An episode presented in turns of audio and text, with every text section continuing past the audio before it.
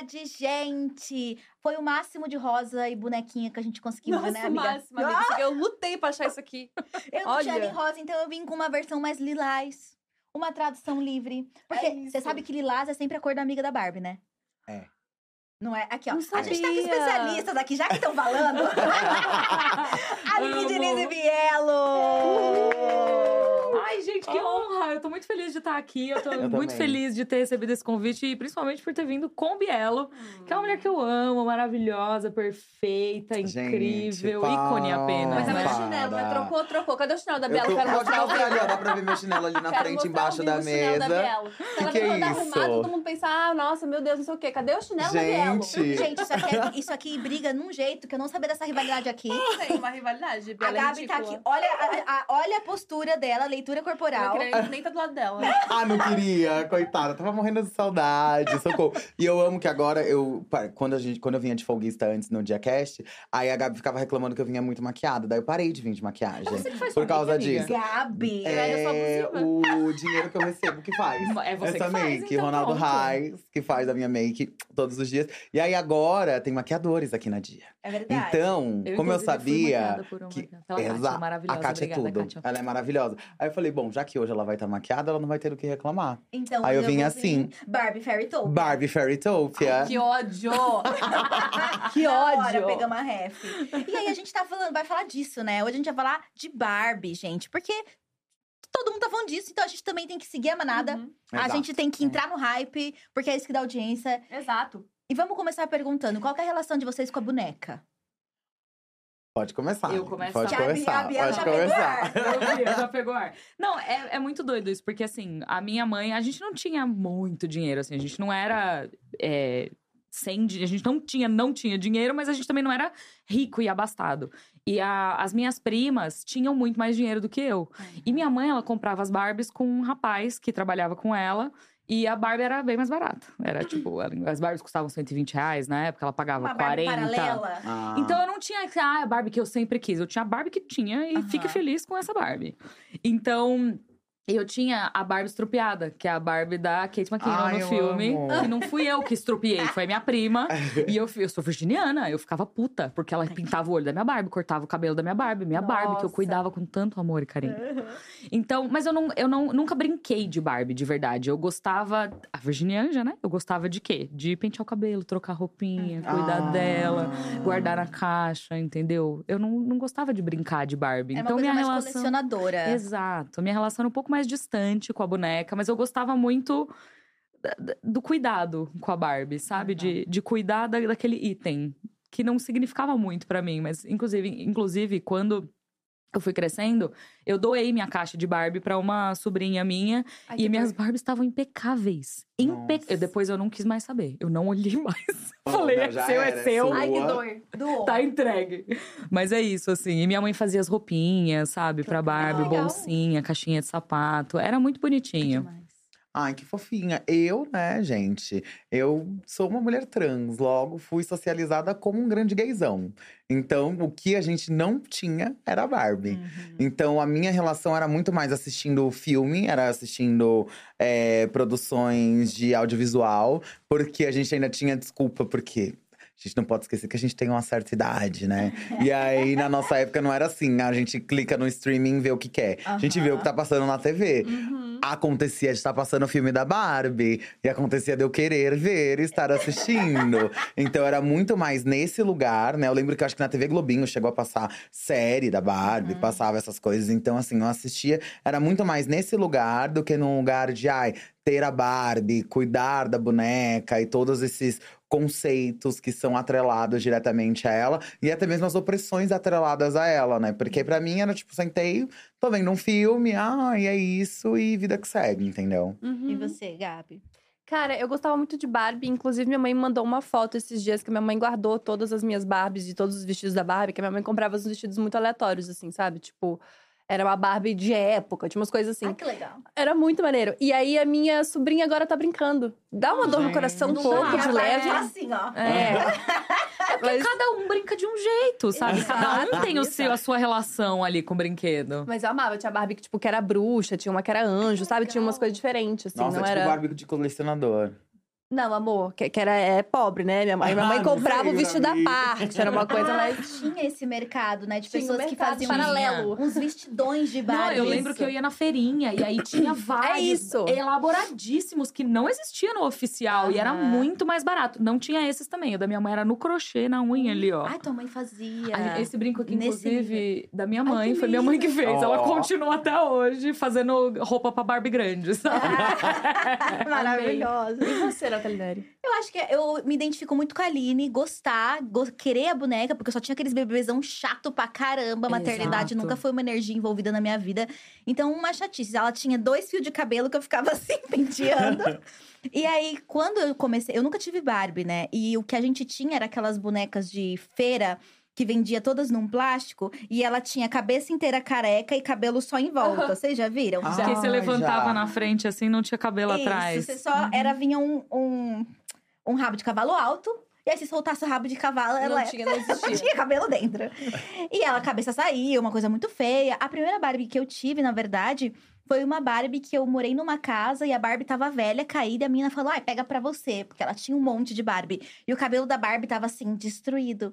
E aí, de alguma forma, eu entendi que o cabelo era plástico e talvez se eu botasse água quente, eu ia Mentira. conseguir arrumar. Nossa, Precursora do gente. movimento, amei. E eu consegui recuperar a Barbie, o cabelo que tava, tipo, desgrenhado. Eu passei, tipo, semanas penteando e cuidando. E aí, com essa minha primeira Barbie, eu comecei a fazer roupas pra ela. Inclusive, eu tenho várias fotos de mim, com meu pai fotografando, fazendo roupa pra boneca. Mentira. Então, se você for pensar, a Barbie me ajudou a querer costurar. E aí, Maravilhosa. eu fui pra um nível tão bizarro, porque aí eu não tinha grana pra comprar roupa, que eu comecei a cortar minhas próprias roupas pra fazer roupa pra Barbie. Meu Deus. E aí, meu Amiga. pai começou a brigar, me proibir de usar. Mas aí, eu tinha essa Barbie, eu tinha, não tinha uma relação com o universo Barbie, né? Mas aí, eu tava lembrando, porque a nossa produção separou um monte de informações sobre, sobre os filmes e sobre o mundo Barbie no geral. E a Barbie nasceu em 59, né? 1959. E já no começo lá. 1987, a gente tem o primeiro filme, que aí a gente entra nesse Uhum. universo audiovisual da Barbie. E eu lembro que o meu pai, que sempre foi um brechoseiro raiz, me comprou no brechó Barbie e Estrela- A Estrela do Rock. Que é um, um filme da Barbie de 87, que a história é genial. Ela tem uma banda de rock, aí eles vão tocar na lua. E aí a música é muito boa, e até hoje eu tenho todas as músicas na cabeça. Então eu acho que foi mais esse filme que me introduziu ao universo da Barbie do que de A fato própria boneca. a própria boneca. Vocês têm alguma lembrança desses filmes iniciais de desenho? Cara, é muito doido isso, porque eu nunca tive nenhuma relação com o audiovisual de Barbie na minha vida inteira. Caraca. Eu assistia muito TV Globinho, mas eu gostava, assim, de Três Espinhas Demais. Eu gostava de... Eu assistia, sabe, TV Cultura, quando eu ficava na casa dos meus avós. Eu assistia Franklin. Eu assistia os desenhos que era muito de criança, eu já era mais adulta. Mas eu Uhum. adorava adulta. Eu tinha, sei lá, sete anos. Mas, mas eu gostava. Eu sempre fui uma criança muito esquisita, porque eu gostava muito dos desenhos do Cartoon Network. Quando você vai assistir hoje em dia, eles não são pra criança. Não. Simplesmente Tipo, problemáticos demais. Coragem É. com o Covarde, A Vaca e o Frango, A Johnny coragem é Bravo. problemático? Ô, Amiga, eu morria de medo de piadinhas de duplo sentido É, pesada. sério? Gente, a vaca e o frango, o primeiro episódio, eles estão. Eles, eles ficam presos, eles vão numa excursão com a escola pra cadeia. e aí eles trocam de uniforme com os presos, e os presos saem no ônibus da- das crianças e eles E eles ficam ficam na presos. prisão. Eu tinha sete anos quando eu tava assistindo isso, sabe? Gente, eu preciso reassistir. Eu só tenho um carinho pela Muriel e o Coragem. É, eu amo, Gente, eu assim, amo. não é ruim, de, tipo assim, nunca mais assista. É, mas é um rolê, tipo, muita piadinha interna, É, sabe? ele, ele era um desenho muito adulto pra. Tipo É. assim, ele tinha coisas pra criança, assim, tanto que eu amava, e minha mãe não via problema nenhum em eu assistir.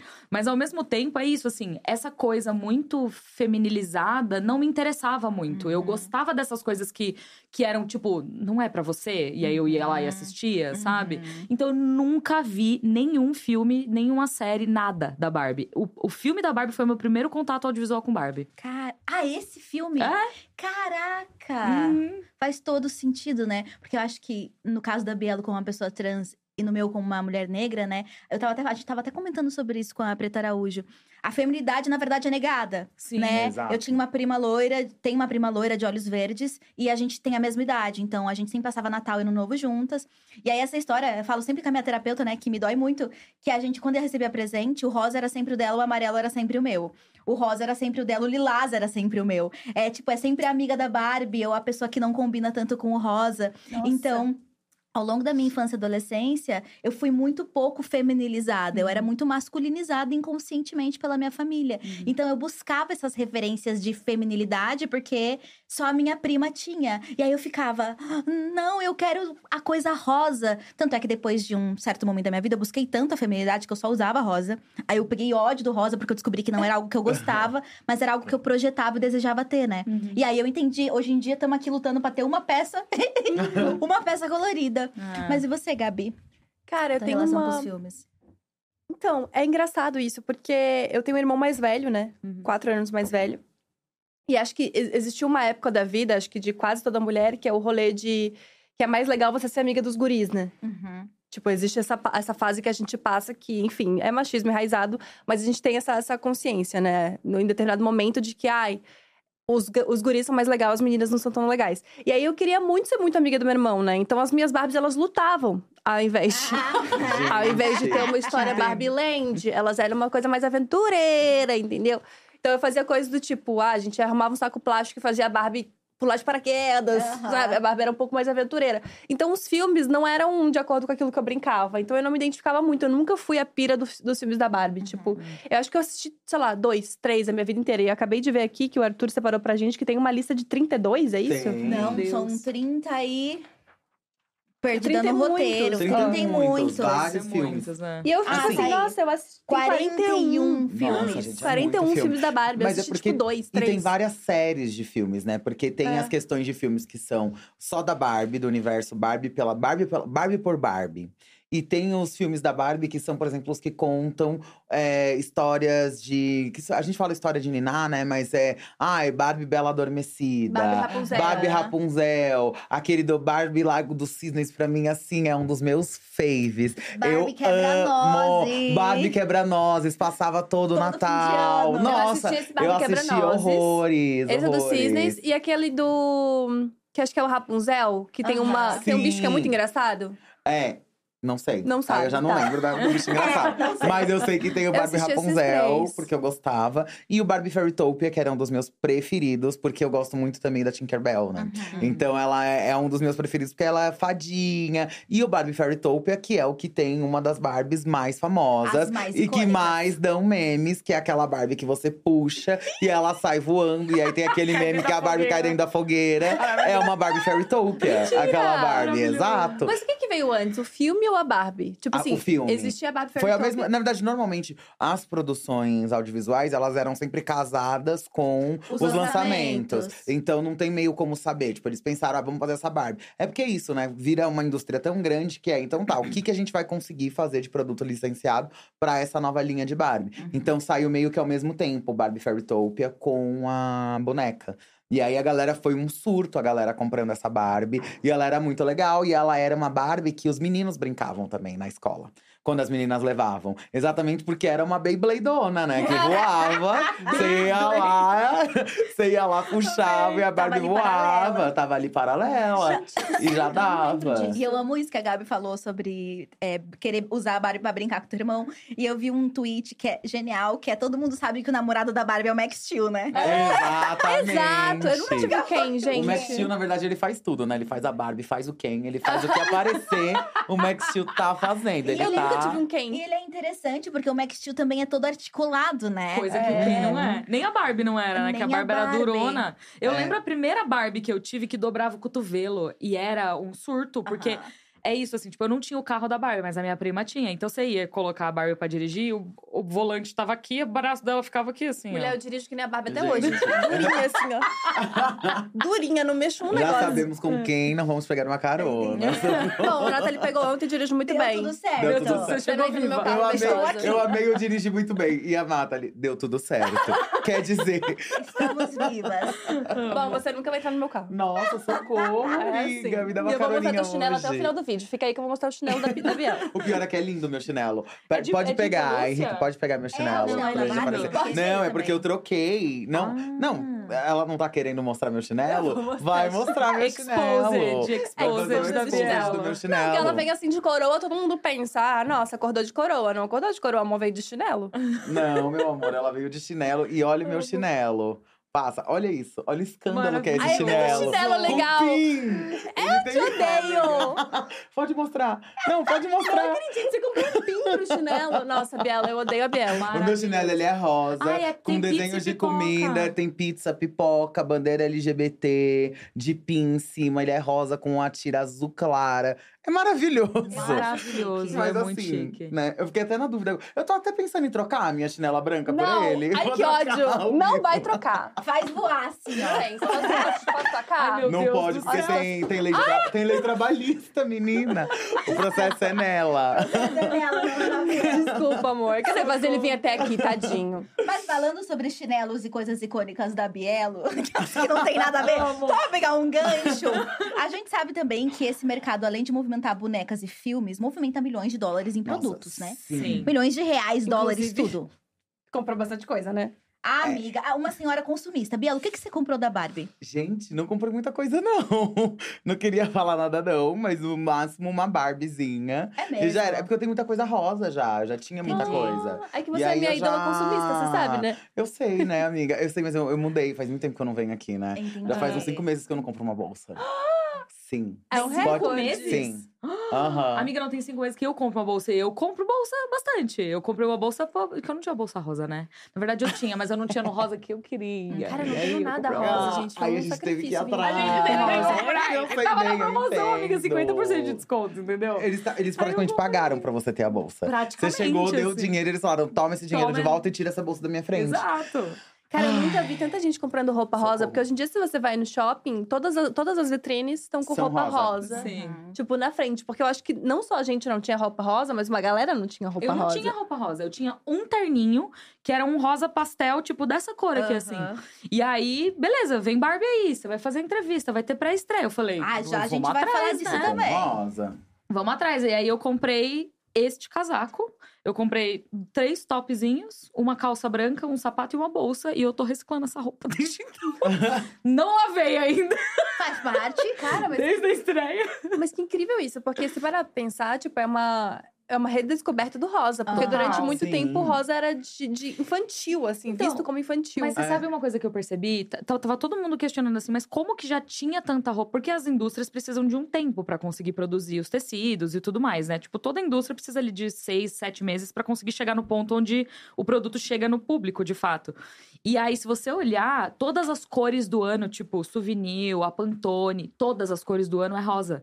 Então, meio É. que já tava engatilhado pro, pra esse ano ser uma cor, Nossa. ser um ano Exato. rosa. Certo. E aí casou com Barbie e virou esse, esse estrondo. É, não É. à toa é a maior bilheteria de uma diretora feminina, uma diretora mulher, né, na Exato. história. Isso é surreal pensar que é um filme teoricamente infantil, mas quando É. você vê o nível de marketing, não tem como você não pensar sobre Barbie. Não tem como Exato. você não querer pelo menos estar minimamente curiosa sobre isso. E eu acho que a questão que a Gabi falou agora é muito foda, porque é isso. A gente tá redescobrindo rosa, que era visto como uma cor infantil, e extremamente feminina. E esse É. feminino muito frágil. E ao longo dos últimos anos, em que os discursos feministas começaram a crescer mais, ficar mais populares, pelo menos no mainstream, nas redes sociais, a gente tem uma ressignificação do que é esse feminino. E Uhum. a gente tem a negação desse feminino frágil, que talvez inconscientemente, sei lá, semioticamente, se relacione muito com o rosa. Uhum. E aí, a gente tem todo esse debate também no filme, que a gente também já vai entrar, sobre ele ser ou não um filme feminista, né? Sobre quais são as pautas Uhum. abordadas. Mas eu queria só fazer um comentário que falaram aqui no meu ponto. Eu não sabia que esse óculos que está na sua cabeça. Conte, conte a história dele, Aline. Eu ganhei esse óculos do Ryan Gosling. O quê? Socorro! Apenas. Eu trouxe ele, entendeu? Eu ganhei esse óculos do Ryan Gosling. Eu fui entrevistar o elenco de Barbie na Cidade do México. Eu entrevistei Tudo, o Ryan né? Gosling, a Margot Robbie e a América Ferreira. E, enfim, todo um perrengue a viagem. Eu demorei 36 horas pra chegar na Cidade do México. Eu cheguei lá, eu tava, tipo, desesperada, sabe? Triste, cansada, enfraquecida, frustrada. Mas aí, quando eu fui entrevistar ele, ele tava. Ele, ele tirou, assim, do, do ladinho dele. Ele tava entregando óculos pra todo mundo, tá? Não sou especial, não. todo mundo ganhou, todo mundo que entrevistou, eles Mas ganhou. não é qualquer óculos. Não é. É. qualquer óculos, entendeu? E aí eu ganhei esse óculos do Ryan Gosling e toda a oportunidade que eu tenho, eu ponho ele, porque eu acho ele Nossa, maravilhoso. Eu Nossa, dormiria ele é nesse óculos lindo. se fosse o Ryan Gosling que Você tivesse quer pôr, amiga? É o mais perto que eu vou chegar do Ryan Gosling. Emocionadíssima. Emocionadíssima. Tem o cheiro dele, aquela do nada. Ai, mas ficou tudo. Tem esse uma óculos coisa é mais tudo. Hollywood, amiga. Tem. É Né? maravilhoso. Aquela- né? É maravilhoso. Oi, Ryan. maravilhoso. Hello, Ryan. Caraca, Maravilhoso, né? E como Perfeita. foi essa conversa? Tipo, a gente, ela tá disponível pra gente assistir, Sim, claro. Tá lá no Entre Amigas. É, cara, foi, é muito doido, assim. Eu tava até, inclusive, ontem, eu, eu dei uma. A Andresa Delgado, que é a, a head ali do, do- da Perifacom, me convidou pra dar. Ela tava fazendo um projeto de aulas de criação. É, é, redação criativa, falei ao Legal. contrário. De redação criativa com pessoas é, que, enfim, eu não sei exatamente qual foi o, o processo, mas eu achei um projeto muito bacana e a gente. A minha foi a última aula. Tava eu, a Carol Costa, do Omelete, e a Liv Brandão, que agora tá na Billboard. E a gente foi falar sobre entrevista. E foi muito bacana trocar com essas mulheres a experiência de ter trabalhado no entretenimento e ter essa responsabilidade de fazer as entrevistas, porque eu ouvi histórias maravilhosas exatamente sobre tudo isso, assim, de, de você não precisa é, se desdobrar em 15 pra você conseguir, sabe? Tipo, você precisa descansar e tudo mais. E a entrevista de Barbie foi era algo que a gente tava esperando muito, porque era um filme que a gente tava falando há muito tempo. O nosso canal é voltado ali pro público feminino, mas a gente tem uma comunidade LGBTQIAP+, muito grande é, nas migas ali na nossa comunidade. E, e, e tava todo mundo esperando isso. Era um momento que a comunidade inteira tava torcendo, sabe? Pra gente chegar lá e fazer a entrevista. Enfim, existem várias regras em Hollywood, é, é super complexo, tem coisas que vêm de cima, que a gente não, não sabe o que acontece e tal. E, mas foi uma entrevista que tiveram vários percalços, sabe? É isso, eu demorei 36 horas pra chegar lá, eu fiz duas escalas, eu cheguei lá, eu tava cansada, eu perdi o tapete vermelho, eu não consegui chegar a tempo. É, a entrevista, é, isso é padrão, mas a entrevista durou cinco minutos. Eu não podia fazer as perguntas que a gente geralmente faz ali no final. Mas no, final das contas, é, é muito doido você ver a relação que um ator, um, um produtor, enfim, tem com o filme. Porque a Margot Robbie, ela é produtora do filme também. Ah, que legal. Quem produziu o filme foi a Lucky Chap Entertainment, que é a produtora dela. Então ela. cê- primeiro, assim, não, é, não, é- não foi a primeira vez que eu conhecia a Margot Robbie, eu já tinha conhecido ela antes, quando ela veio pra CCXP pra divulgar Suicida? Aves de Rapina. Aves de rapina. Que É. da produtora dela também, Também né? é da produtora dela. E aí, e ela é uma pessoa, é muito doido isso. Quando eu cheguei de volta, um amigo meu perguntou assim: "E aí, como é a Margot Robbie?" Aí eu falei: "Cara, é muito é muito bizarro falar isso, porque ela é uma pessoa, ela é um ser humano. Uhum. Ela conversa, ela olha no seu olho, ela conversa com você, ela tá ali no presente, ela sabe quem você é, ela sabe o seu nome, ela sabe ela tá feliz, ela tá cansada. Foi a última parada de uma turnê de, sei lá, 10 países que ela passou. Caraca. E ela tava cansada, assim, era claro, era visível. O Ryan Gosling tava entregue, tá? Ele tá. Assiste a entrevista, ele tá assim, ó. E é isso, tipo, não eu não, queria estar aqui. não julgo, sabe? Tava todo. Ali, naquele contexto, tava todo mundo cansado. Então, é isso. Eu fiz o melhor que deu com as ferramentas que eu tinha, mas eu acho que a entrevista ficou bonitinha. Até porque é isso, assim, pra mim, que, que trabalho com entretenimento há 15 anos, é um filme muito importante. Muito importante. E é tão importante que você consegue ver o quanto ele tá incomodando um monte de gente por aí. Uhum. Sabe? De gente que não consegue só aceitar que é um filme que foi feito, que as pessoas estão indo assistir e fala: filme lixo. Nossa, pra que, que esse filme foi feito? Pra que, que serve? Esse filme é um, ah, sabe, um serviço. Não é, cara, sabe? Não é. Não é. E nesse ponto de vista, por que ele é um filme tão importante? Eu acho que quando a gente fala sobre cinema, é, eu, eu tive até uma realização muito curiosa. Eu, eu- na semana passada eu assisti Oppenheimer, que é o filme do Nolan, que saiu no mesmo dia de Barbie.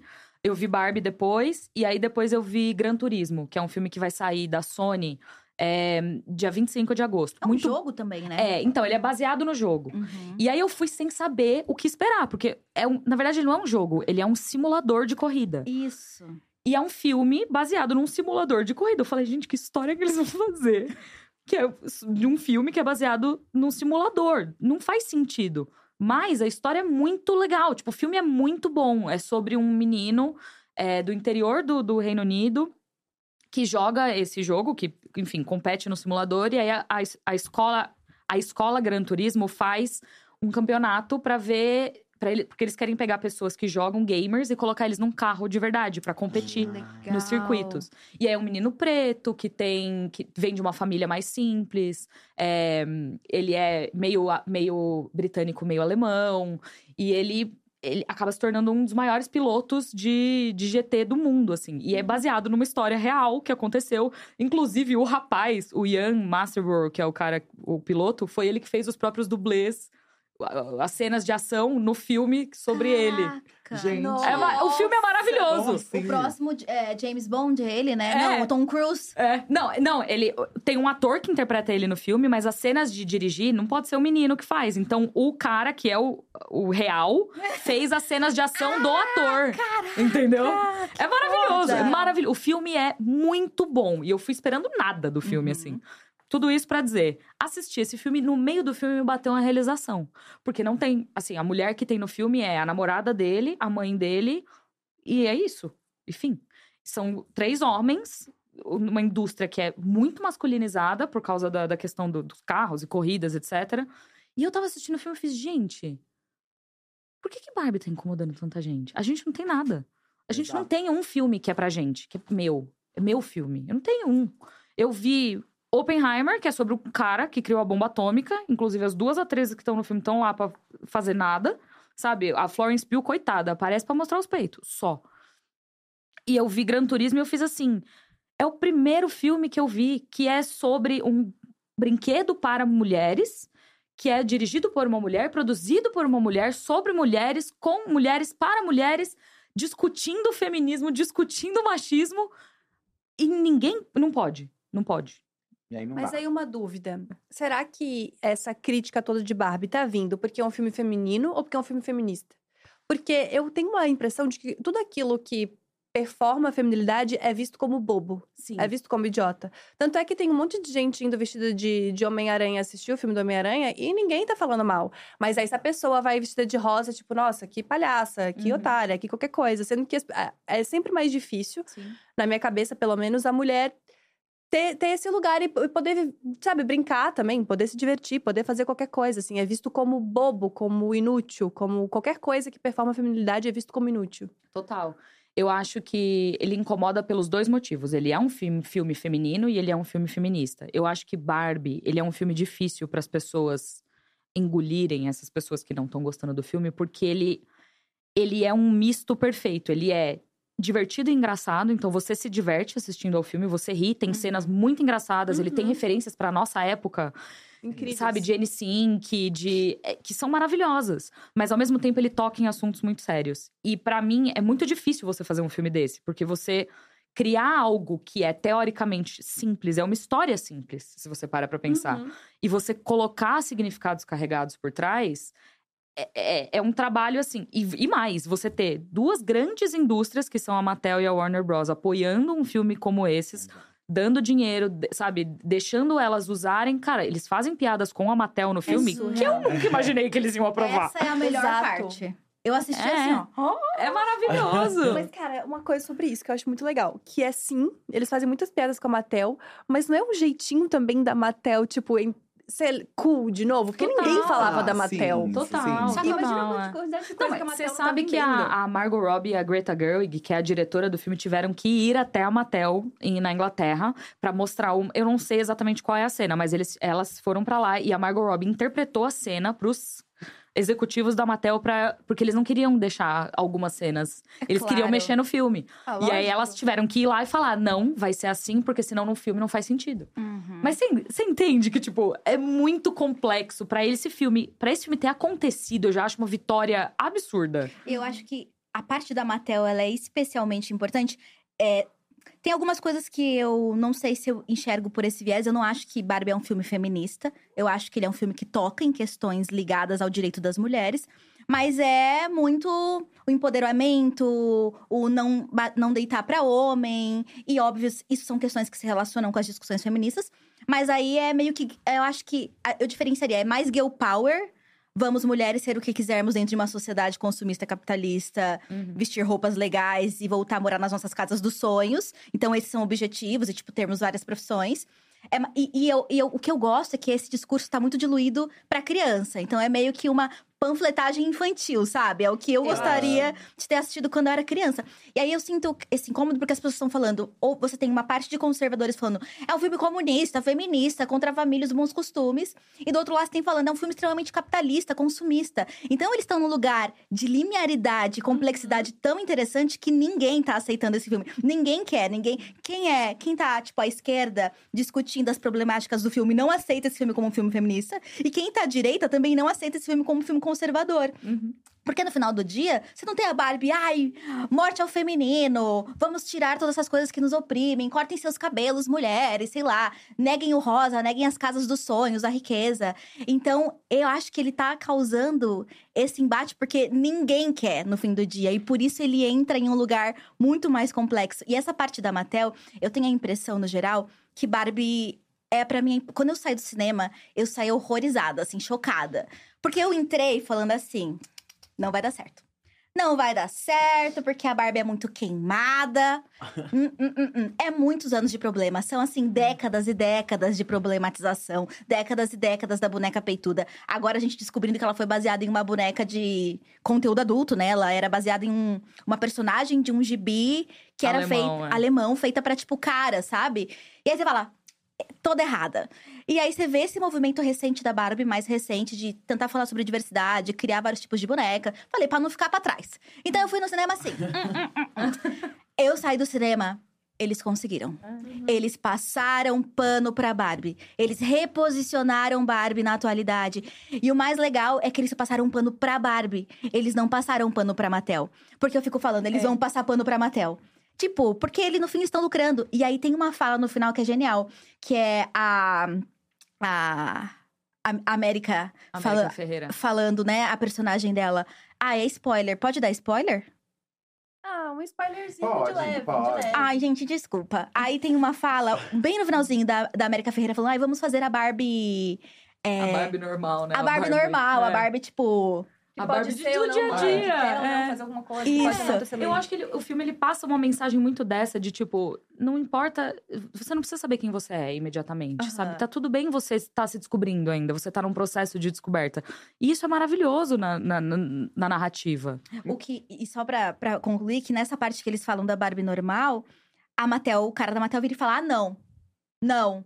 Aí ela vira e fala, mas vai dar dinheiro. Aí ele, vamos Barbie normal. Não é ela que fala, é o executivo do lado dele. É, atrás. É, que ele pesquisa e fala, vai dar dinheiro. É. Então, no final, eles assumem que você ainda tá falando de um brinquedo que vai continuar lucrando Sim. e que não tem objetivo nenhum de ser revolucionário. É, e que o filme inteiro e que tudo foi pensado e feito exatamente porque é o que dá dinheiro hoje. Porque é isso, a Barbie Fairy Tale já deu o Aham. dinheiro que ela tinha que dar. Agora é cada A uma Barbie olhar normal. e se ver como ser a Barbie normal. Tem umas entrevistas da Margot Robbie, né, falando que foi ela que colocou que o filme só ia funcionar. Eles não queriam que esse filme, esse filme tava mais de 10 anos pra rodar. Daí era pra ser Anne Hathaway, daí era pra ser aquela outra A Amy menina, Schumer. a Amy Schumer. Daí não foi, e eles não queriam colocar várias Barbies. Era uma coisa que a gente tava falando aqui no, no off antes com a Natalie, que era que não tinha nenhum filme que todas as meninas eram Barbies. As outras eram as amigas da Barbie, e elas tinham com outros nomes. Elas tinham nomes, elas eram amigas da Barbie. Só a Barbie padrão era a Barbie e acabou. Que agora Isso- é chamada de Barbie estereotipada. Isso, a Barbie estereotipada. Que genial, Exato. genial. Genial. E aí, assim, ela que falou: não, todas elas têm, têm que ter todos os corpos, tem que ter todas essas Barbies, porque todas são Barbie. Uhum.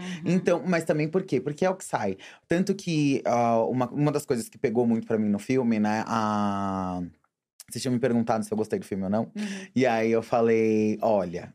Eu gostei, eu indico assistir, eu gostei, mas tinha alguma coisa a mais que eu queria e que eu não sei direito o que, que é.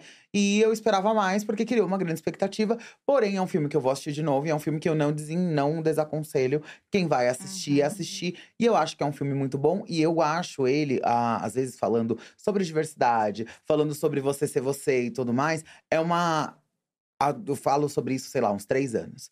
É, tudo que eu tinha que falar era só na, na minha fala, era só na minha troca. Só que isso realmente, o mundo foi mudando. E as coisas foram acontecendo conforme a gente ia fazendo esse trabalho, porque eu não sou a única pessoa que faz esse trabalho, mudando isso, porque foi mudando o mercado. Hoje a gente consegue ter uma, uma alegoria pronta que a gente vai conseguir usar tanto para uma criança, para um Uhum. adolescente ou para um adulto para poder mostrar o que que é você ser você. Uhum. E você estar de boa e estar feliz sendo você. Porque o que que eu uma das coisas que eu acho que mais que me pegaram muito foi que a Barbie trans, ela, você não precisa falar que ela é a Barbie trans, Ela né? nem é, no final das contas, é tudo Barbie, sabe? Exato. É isso. Mas, e ela, além de ser uma mulher trans, ela é a Barbie médica. Você sabe que ela é a Barbie Exato. médica. Não é que ela é a Barbie trans. Não é que as Barbies, elas são uma. é, A característica física delas não é o que define elas. Mas sim os trabalhos delas, quem elas são, o que elas querem fazer. É. Então isso é muito legal, né? Quando você consegue trazer isso. E eu concordo muito com a Nathalie quando ela traz que não é um filme. Eu, no meu caso, eu já acho que é um filme que traz ali bases de feminismo Uhum. legais, assim. Eu diria até que é um. Um filme feminista, porque muita gente tem muito preconceito com esse termo. Uhum. E tem muito preconceito em entender o que que é, né? Porque às vezes a galera acha que é tudo muito… É é muito pé no machismo, peito, né? É que pra exato. mim é, entendeu? Aí são É. as nossas concepções É, do sim. que é Exato. Eu acho feminismo. que é Mas exatamente eu isso. que é eu muito acho que é um. Muito. Mas acho que é um feminismo, tipo, nível 1. Isso, Porque nível como um. vai pra massa também. É Porque- que vai pra massa também. Então você não É. pode chegar com o pé no peito. É tipo É. girl power. E lá do jeito que tá ainda, eu ainda acho que, sei lá, todo mundo que assistir que for abaixo de 14 anos. Porque assim, tudo bem que lá no cinema é 12 anos pra cima, né? A Uhum. classificação. É. Mas na hora que E for pra desculpa, sessão da tarde. Acho paia demais ser eu 12 também anos. acho, acho porque que não precisa. ele alega ter violência, é, linguajar inapropriado e tem alguma outra questão que eu não lembro exatamente qual que é. Ele não tem violência, ele não tem linguajar inapropriado. Nenhum. Exato. Nenhum. Falando Então- de homem, parece que a linguagem Mas você entende? Não, e aí a gente vê, assim, um momento onde é isso, é esse filme que deveria. Eu adoraria ter visto esse filme na minha infância. Adoraria. Nossa, sabe? Ele é um filme, eu acho super importante, porque é isso, você vê oportunidades, você vê possibilidades, você vê. Você não precisa ter a casa perfeita, você não precisa, você não precisa ter nada, você não precisa, você não precisa ser nada. Você pode procurar o seu caminho enquanto você tá Uhum, trilhando a vida, exato. sabe? E isso eu acho surpreendente. Teve uma série que eu assisti que foi indicada ao Emmy dois anos atrás com a Kate Blanchett, que chama, eu acho que é Mrs. Mrs. America, não vou lembrar agora. Eu vou procurar daqui a pouco e eu trago. Que ela fala exatamente sobre o, é, o momento nos Estados Unidos onde rolou de novo a conversa sobre eles assinarem a lei de, termo- de direitos iguais para homens e mulheres. Uhum. Isso nos Estados Unidos. E aí existe- eles mostram os dois lados. A Kate Blanchett interpreta a mulher de direita. E eles, só que eles mostram o, o lado da esquerda também. E é muito doido, porque quando você olha dentro dessas duas. é, de- desse- desses dois lados. Confirmaram, é isso mesmo. É Mrs. America? Uhum. Acertei, não tô tão ruim assim ainda. É, dentro desses dois lados, ainda existem níveis aqui dentro. Então, você vem pra direita e ela quer, a, a personagem da Kate Blanchett quer defender que as mulheres não podem trabalhar, mas aí você vai um pouco mais pro além, a mulher quer defender o nazismo, quer defender Uhum. que as, sabe, os Exato. negros devem continuar escravizados. Então, e aqui, você vem pro lado esquerdo, e aí aqui a pessoa tá falando, não, a gente precisa conseguir dar o primeiro passo. E essa aqui já tá assim, não, mas eu sou lésbica, eu não posso sair com a, com a minha namorada na rua. Então, é, é uma série que pra mim foi muito. Eu chorei no final da série. Spoiler alert, eu vou falar o que Uhum. acontece no final, mas eles mostram que essa lei não foi assinada até hoje. Entendeu? Nossa. Então, assim, é uma discussão que a gente tá tendo há muitos anos e eu sinto que, às vezes, a gente tem a vontade de correr sem conseguir andar ainda. Uhum. E é isso, tipo, eu também senti falta de pessoas pretas no filme, eu senti falta, sabe, de corpos diferentes. Tem uma Barbie gorda no filme só. Nossa, eu ficava falando Duas, toda hora. né? Quando começa o filme, É. né? Porque tem as primeiras danças, tem as primeiras pessoas que vão aparecendo. A, Barbie gorda vai aparecer lá no quarto, quinto minuto, assim, É. de filme. E eu ficava, cadê a Barbie gorda? Não, tem duas, Cadê? assim. Mas é isso, eu também Mas senti tem. falta. Mas é, é- é- e aí eu fico naquela dualidade, tipo, sim, eu quero viver aqui. Eu quero viver na utopia. Eu quero que todo mundo tenha os direitos iguais. Mas, cara, a gente não tá conseguindo andar, sabe? Exato. É, é, é uma, é uma, um conflito interno muito grande, porque você quer defender os direitos pra todos, você quer defender. E, e a gente tá aqui ainda, sabe? Onde existe racismo, existe machismo, a gente não consegue falar sobre o feminismo. É que eu acho que a gente tá numa bolha muito legal também, né?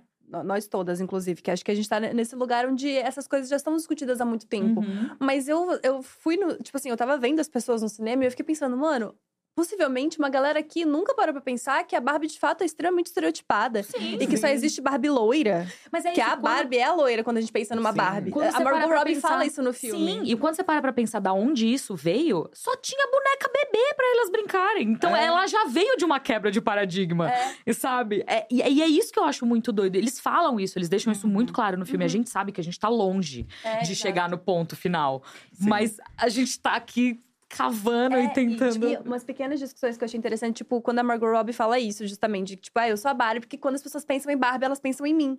E acho que uma galera nunca tinha se tocado que, sim, é só essa Barbie magra, loira, de olho azul, que é a Barbie. Tipo, não, não tinha essa discussão na cabeça de uma galera, E entendeu? eu acho assim que vamos ser muito realistas, gente. O filme da Barbie não vai trazer a revolução feminista. vai. Não. O filme da Barbie não vai trazer nem de próximo Talvez direitos iguais. Não É. planta, amiga. Não, eu acho que Não planta, sim, porque quando você tem um filme que custou 100 milhões de dólares e ele vai fazer. Ele tá. Mano, eles estão mirando fazer um bilhão. Uhum. Não tem filme assim, entendeu? Então, A gente assim, nunca viu um filme desses. Falando em termos, o que, que isso cria? Então. Talvez um é mercado mais discussão, diverso, amiga. É. que eu é. acho que pra gente essa discussão já aconteceu há muito tempo É. atrás. Mas acho que como primeira discussão, É. tipo, pra, pra- assim, eu penso pelo menos. Eu nunca discuti feminismo, ou tipo, o que, que era padrão, ou se eu era padrão, ou se eu não era padrão, com as minhas amigas nos 16 Uhum. anos de idade. E eu acho que talvez por causa desse filme, isso talvez role. Exato. Tipo, muito de leve, assim. Tô Mas falando ao que. mesmo tempo. Ao mesmo tempo, ela passa por toda essa. Eu tô jogando problematizações aqui, Não, gente. Tô certo. causando sim, conflito. sim, sim, sim. Ao mesmo tempo, a gente tem o filme inteiro ela falando que ela é a Barbie estereotipada, que ela é a Barbie padrão, e no fim ela é a única que se torna humana. Ela é a única que quer algo além e tem direito a ter algo além. Aí eu fiquei, não gostei. Por que, que só ela? Por que só a Barbie estereotipada teve essa revolução? Faz sentido porque era a Barbie original, porque é a Barbie que se perdeu. Foi então é isso. Foi pra, pra Ah. Como fora. eu sou uma qualquer e como eu tenho nenhuma personalidade, todas as outras Barbies são várias coisas e eu sou a Barbie estereotipada que cai em desuso, que quando vou conhecer quem são as garotas de hoje em dia, me vejo acuada e atacada, né? Que é aquela cena maravilhosa, que ela chega, meninas, eu sou a Barbie, e elas ficam, querida, você é péssima. tipo, quando ela se percebe ninguém, ela se torna alguém, ela é a única que pode. Então, eu não. A única coisa que eu não gostei do filme, e eu achei que eu não ia gostar de várias coisas, porque a Barbie, afinal, foi o final. Uhum. Porque no fim, só ela teve a oportunidade de superar a utopia. E claro que foi uma escolha pra ela se chamar Bárbara e se libertar e etc. Mas aí você continua contando as mesmas histórias. É. Sim, de uma total. certa forma. É que eu, eu achei que era tipo assim, ela é a única que não é perfeita mais. Então, mas É. aí as Porque outras podem. É, e aí ela, ela, é ela- a única que não tem um propósito também, Então, sabe? só No que aí final o das propósito contas. permite que ela supere Sim. a utopia. E aí, por que as outras não podem? Por que as Mas- outras não vivem? Mas é que a questão, na verdade, não é nem que as outras não vivem, porque aí você também tá colocando num patamar onde, tipo, ser, o bom é ser humana e o ruim é ser a, Barbie. Mas é. Só que aí, só que depende, Tipo, as outras. no filme eles constroem isso, você não acha? Não, eu acho que eles. Não acho que eles constroem Hum. isso, porque elas estão dentro do universo delas. E o tanto que o universo delas ele é poluído com o nosso universo. Uhum. O nosso universo não é o melhor. E por que, que a Barbie estereotipada é a única que precisa ter um objetivo? Porque todas as outras são alguma coisa. Uhum. Então, se eu já sou alguma coisa e já vivo numa utopia, por que, que eu vou sair daqui? Faz Porque a utopia também. é exatamente vo- eu poder ser a Barbie, você poder ser a Barbie, cada uma de nós aqui poder ser a Barbie. Essa é a utopia. Na real, ela A gente já fudeu. vive. É, É. entendeu? Eu, eu, eu, particularmente, vi muito mais nesse lugar. De por isso que ela é a única que prefere escolher estar no mundo que claramente foi colocado como não sendo Uhum. o melhor mundo. Porque ela chegou, ela ficou chocada e tudo mais. E agora ela vai ter experiências que ela jamais imaginou que ela ia ter, né? Haja visto pela, literalmente, a última cena. É Então, maravilhosa a última cena. você Eu acho que é muito mais nesse lugar. Ela prefere estar pior. Na verdade, eu vejo muito mais como ela preferindo estar pior pra poder ser alguém do que estar melhor. É porque nós já né, estamos conseguindo viver num mundo bom e pleno, porque a gente pode ser Barbie também. Exato. Entendeu? Mas aí o ser pior pra se humanizar é viver opressões. Sim. Ela vive Ah. opressões que ela, enquanto a Barbie estereotipada, nunca viveu. E talvez é isso. Eu acho que a conversa final, muito dentro disso, seja até a Barbie estereotipada também sofre. Uhum. Mas eu não gosto desse tom, pessoalmente. Até a Barbie estereotipada também sofre? Óbvio que sim, no mundo. Até mulheres brancas padrões sofrem. Só que, tipo, quando você termina salvando essa Barbie.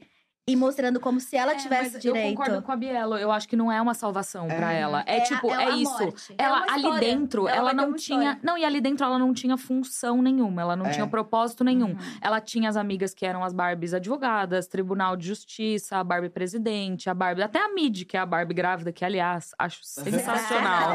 É muito. Sensacional. O Alan também, O sensacional. Alan é Sensacional. maravilhoso. Mas é Isso, isso, e ela, ela sai pro mundo real pra procurar o propósito dela, pra procurar assim. Exato. é, até a música da Billie Eilish, que é do que para que eu fui feita, pra que que eu sirvo, sabe? Exato. É, eu acho que existe também, você tava falando sobre esse filme mudar alguma coisa e tal, e eu tenho pensado muito nisso nos últimos tempos, porque é isso, eu trabalho com entretenimento e é muito doido quando você olha pra trás e você vê os filmes. os- eu não tô falando de filme independente, sim, existem muitos filmes independentes que tratam sobre assuntos muito feministas, inclusive da Greta Gerwig, é, Lady Bird é, É maravilhoso. maravilhoso. Assistam. É, mas eu acho que a gente vem de um histórico de blockbusters, de filmes extremamente masculinizados. Uhum. No sentido Sim. de que super-heróis, todos eles, sem exceção, Todos. todos, Mulher Maravilha, Capitã Marvel, todos foram feitos para homens, Uhum. originalmente. Então, querendo ou não, quando você traduz ele para o cinema, a sua expectativa, sim, é que o público-alvo vai ser majoritariamente feminino, mas no final das contas, o material de origem não foi feito pra gente, ele foi Uhum. feito para o outro público. Então a gente vem pra um blockbuster onde o brinquedo era um brinquedo feminino, sabe, de novo, sobre mulheres com mulheres. O fato de duas indústrias terem autorizado isso acontecer, eu já acho que é uma grande mudança. Eu já acho que é um grande passo, sabe? Eu acho que Uhum. Dentro a do gente audiovisual, né? Exato. É, dentro do audiovisual. Exato, exato. Mas assim, a gente tá longe de chegar no, no ponto onde esse filme vai ser a regra. Não, Aham. ele ainda é a exceção. Mas, poxa, a gente chegou aqui, sabe? Tipo, Mad Max Estrada da Fúria, que é um filme que eu amo de paixão. Nossa, eu amo. Originalmente é sobre o Mad Max, que é um homem, entendeu? Exato. Então, É que eu também acho que, assim, uma das coisas que ficou pra mim no filme é que nenhum direito é direito demais é, que você não possa perdê-lo, né? Uhum. Tipo, isso é cada vez mais claro no, no filme. Tipo, tanto é que era uma Barbie presidente preta na Barbilândia e de repente era um monte de cara fazendo a Mojo Dojo, Casa House e a gente tá dando spoiler pra caralho. Mas enfim, vocês estão entendendo. Não, gente, mas se você tá aqui, É, É, vai ter spoiler. Continua Mas senão a gente não tem agora, nem que ter. elaborar. Exato. Direi tipo, nenhum direito é, é, enfim, seguro o suficiente que você não possa perdê-lo. Primeiro, primeiro ponto de todos. E aí, isso me fez pensar também que às vezes a gente deixa de comemorar as pequenas vitórias. E acho Sim. que esse filme é uma pequena vitória, sabe? Eu acho que eu, eu também saí, tipo, super negativa, porque eu pensei, não tem nenhuma novidade no filme. Não é nada que a gente nunca tenha visto, que a gente nunca tenha pensado de que sim, mulheres têm que ter direitos iguais. E sim, a gente vive no patriarcado, onde a gente é oprimido o tempo, tempo inteiro porque a gente tá usando um short que um cara pode se achar no direito de passar a mão na nossa bunda. Porque o short é apertado, porque o short é curto. Então, não é nenhuma novidade pra nenhuma mulher ali. Mas eu fui assistir com, com homens e perguntei, tipo, e aí? Tipo, tinha alguma novidade no filme? Aí ele falou, "N- meio que não, assim, tipo, é, foi entendido, mas eu acho que eu nunca tinha parado pra pensar naquele discurso de que, né, Exato. sai do transe, enfim, spoiler, desculpa. Foi mal. É, eu nunca tinha parado pra pensar aquilo daquele jeito, porque a gente vai normalizando isso no Sim. nosso dia a dia. A gente é de- programado, né? É. É, é exatamente aquilo. A gente é programado pra Exato. aceitar aquilo. E aí eu fiquei pensando, ah, talvez isso toque pessoas em lugares diferentes, que talvez a gente já tenha um entendimento maior, ou Uhum. já tenha, enfim, já tenha passado por isso, ou por essas discussões. Mas para algumas pessoas, talvez essa seja a primeira discussão Uhum. da vida. Então eu Sim. tô me deixando comemorar um pouquinho do tipo, ah, tá É- no é mundo, pelo menos alguém vai ver. Eu não lembro qual foi a palavra que a Manu Gavassi falou no Big Brother. Que era uma. Que eles estavam numa discussão um dia e aí ela falou uma palavra. Não era mansplaining. Será que era mansplaining? Mas não era, era alguma coisa relacionada, era um termo Que foi mais feminista. pesquisado. E foi a mais pesquisada naquele dia. E, tipo assim, trouxe aquela discussão pra mesa Não de gente. sororidade? Foi sororidade. Sororidade. Que aí ela falou, e aí foi a mais pesquisada no dia. Então, tipo, você pensa, a gente tem cerca de 200 milhões de brasileiros, 100 milhões. E isso falando de Brasil, Uhum. né? Que a Barbie vai pro mundo inteiro, vai pra todo lugar, tá essa febre em todo lugar. A gente tem 100 milhões de pessoas com acesso à internet. Só que a TV, ela chega em quase todos esses lugares. Então as pessoas elas vão assistir, em algum momento elas vão assistir esse filme e vai trazer essa discussão. E quando você fala dos direitos, eu lembrei até de uma notícia que a gente que eu vi ontem, que era uma notícia falando que na Itália, é, a gente tem a primeira-ministra, ela é muito conservadora e ela está tirando o nome da, dos casais lésbicos, ela está tirando o nome das mães que não são a mãe, que não é a mãe biológica da certidão de nascimento, porque só tem que ser o nome biológico, assim, é um direito garantido, é um direito É. que você já tem. Porque o nome e a certidão de nascimento do seu filho já está registrada. E ela está tirando da Uhum. certidão de nascimento o nome da mãe, que não é a mãe biológica desses casais. Então, é, tipo, é, não é só LGBTfobia, é lesbofobia Uhum. direta acontecendo. Porque daí a gente pensa, tá, e famílias que são de crianças adotivas? Como é que fica? E, Uhum. e isso independente se é um casal homoafetivo ou se é um casal Uhum. hétero. Porque nenhum dos dois gerou aquela criança. Uhum. Você vai, ela vai tirar também? Como é que funciona? Então é muito isso. Nenhum direito garantido, ele é, Tá vai estar ali, garantido pra tá sempre. garantido para sempre. Isso Hum, pode exato. mudar se as pessoas não se movimentarem. Então, acho que assim, Uhum. em vários níveis, a gente consegue usar o filme como alegoria, até porque muitas das conversas, muitas das salas eu fico pensando. Eu concordo que crianças mais novas têm que assistir, mas acho que até uns 15 anos tem ali alguns discursos bem potentes, né? A mãe da menina, vários discursos que, que acontecem ali, tanto da mãe da menina quando ela faz é, ali pra todas elas, pra acordar a menina. Aquele é um discurso que, por exemplo, eu acho que você tem que ter uma certa idade pra entender. Você acha? Tipo, eu acho. Amiga, eu eu tenho certeza. Mas eu não acho que é um sim. problema. Mas eu acho que é bom consumir esse conteúdo Isso, então, também. é. um filme que ele. Aí entra também na questão que a gente tava falando hoje da questão geracional, Uhum. que tem no filme. Eu acho que pensando nessa questão geracional hoje, se você colocar numa sala uma criança de até 10 anos assistindo, colocar uma jovem ali de uns 14, 15 anos, colocar uma menina com uns 25 e colocar alguém com 30 anos, você vai ter quatro filmes diferentes. Vai ter quatro Uhum. leituras completamente Completamente. diferentes. Eu, Eu imagino acho. que todas elas vão ser muito boas. Uhum. Mas só que é isso. Só que se você pegar e acompanhar essas crianças, sei lá, por 10 anos, como que esse filme afetou, vai afetar de formas diferentes. Porque uma vez. A gente, a gente já tá formada, a gente já entendeu. A gente é isso que a gente tá falando. A gente queria ter esse filme quando a gente era criança. Aquela menininha que assistiu lá com menos de 10 anos e que provavelmente vai ser impactada por sessão da tarde, por assistir Uhum. várias vezes esse filme, ela vai assimilar essa ideia. E quando ela for conversar com as pessoas ela já entender esses conceitos, se ela ouvir uma pessoa falando sobre esse assunto de uma maneira mais elaborada, ela tem referência. A gente não Uhum. tinha referência nenhuma, pelo menos eu. As Nenhuma. primeiras vezes que eu ouvi falar de Nenhuma. pauta feminista, pauta preta, qualquer pauta, pauta de diversidade, velha, eu não tinha. Eu era muito mais velha e é isso, eu não tinha nenhuma referência. Então, quando eu ouvia, era assim, do zero já. Uhum. Então agora eu já tenho que me virar. Ah, eu tô trabalhando. Né? Eu- as primeiras vezes que eu fui falar, ouvir falar sobre isso e fui entender, eu já trabalhava e eu ficava. Uhum. Agora eu entendi por quê. Porque eu nunca tive problema com meu corpo, etc. Mas aí eu ficava. Agora eu entendi por que, que eu não posso trabalhar na área comercial de uma empresa. Porque as pessoas olham pra mim, eu vou ser a cara dessa empresa. E a empresa simplesmente não quer que eu, sendo uma pessoa LGBT, preta, gorda maior, seja a cara da empresa. Agora imagina se eu assistisse isso desde criança. Uhum. Eu já chego com o pé no peito, já falei, aí, minha Uhum. velha. Eu Mas sei que eu eu sei fazer meu trabalho e já era. Que o filme, o filme em si, ele é genial. Sim. A peça, ela é genial. Porque a gente tá aqui falando, qual é o impacto dele? Eu sou mais pessimista, eu acredito que você precisa de muito mais coisa pra mudar a vida de um adolescente, de uma criança. Eu posso ter tido várias referências ao longo da minha adolescência, mas se eu não tiver oportunidade ou se eu não tiver estrutura psíquica, eu não vou saber lidar com nenhuma delas. E aí isso envolve família, relacionamentos, etc. Mas talvez porque eu seja muito mais realista, negativa em relação a isso.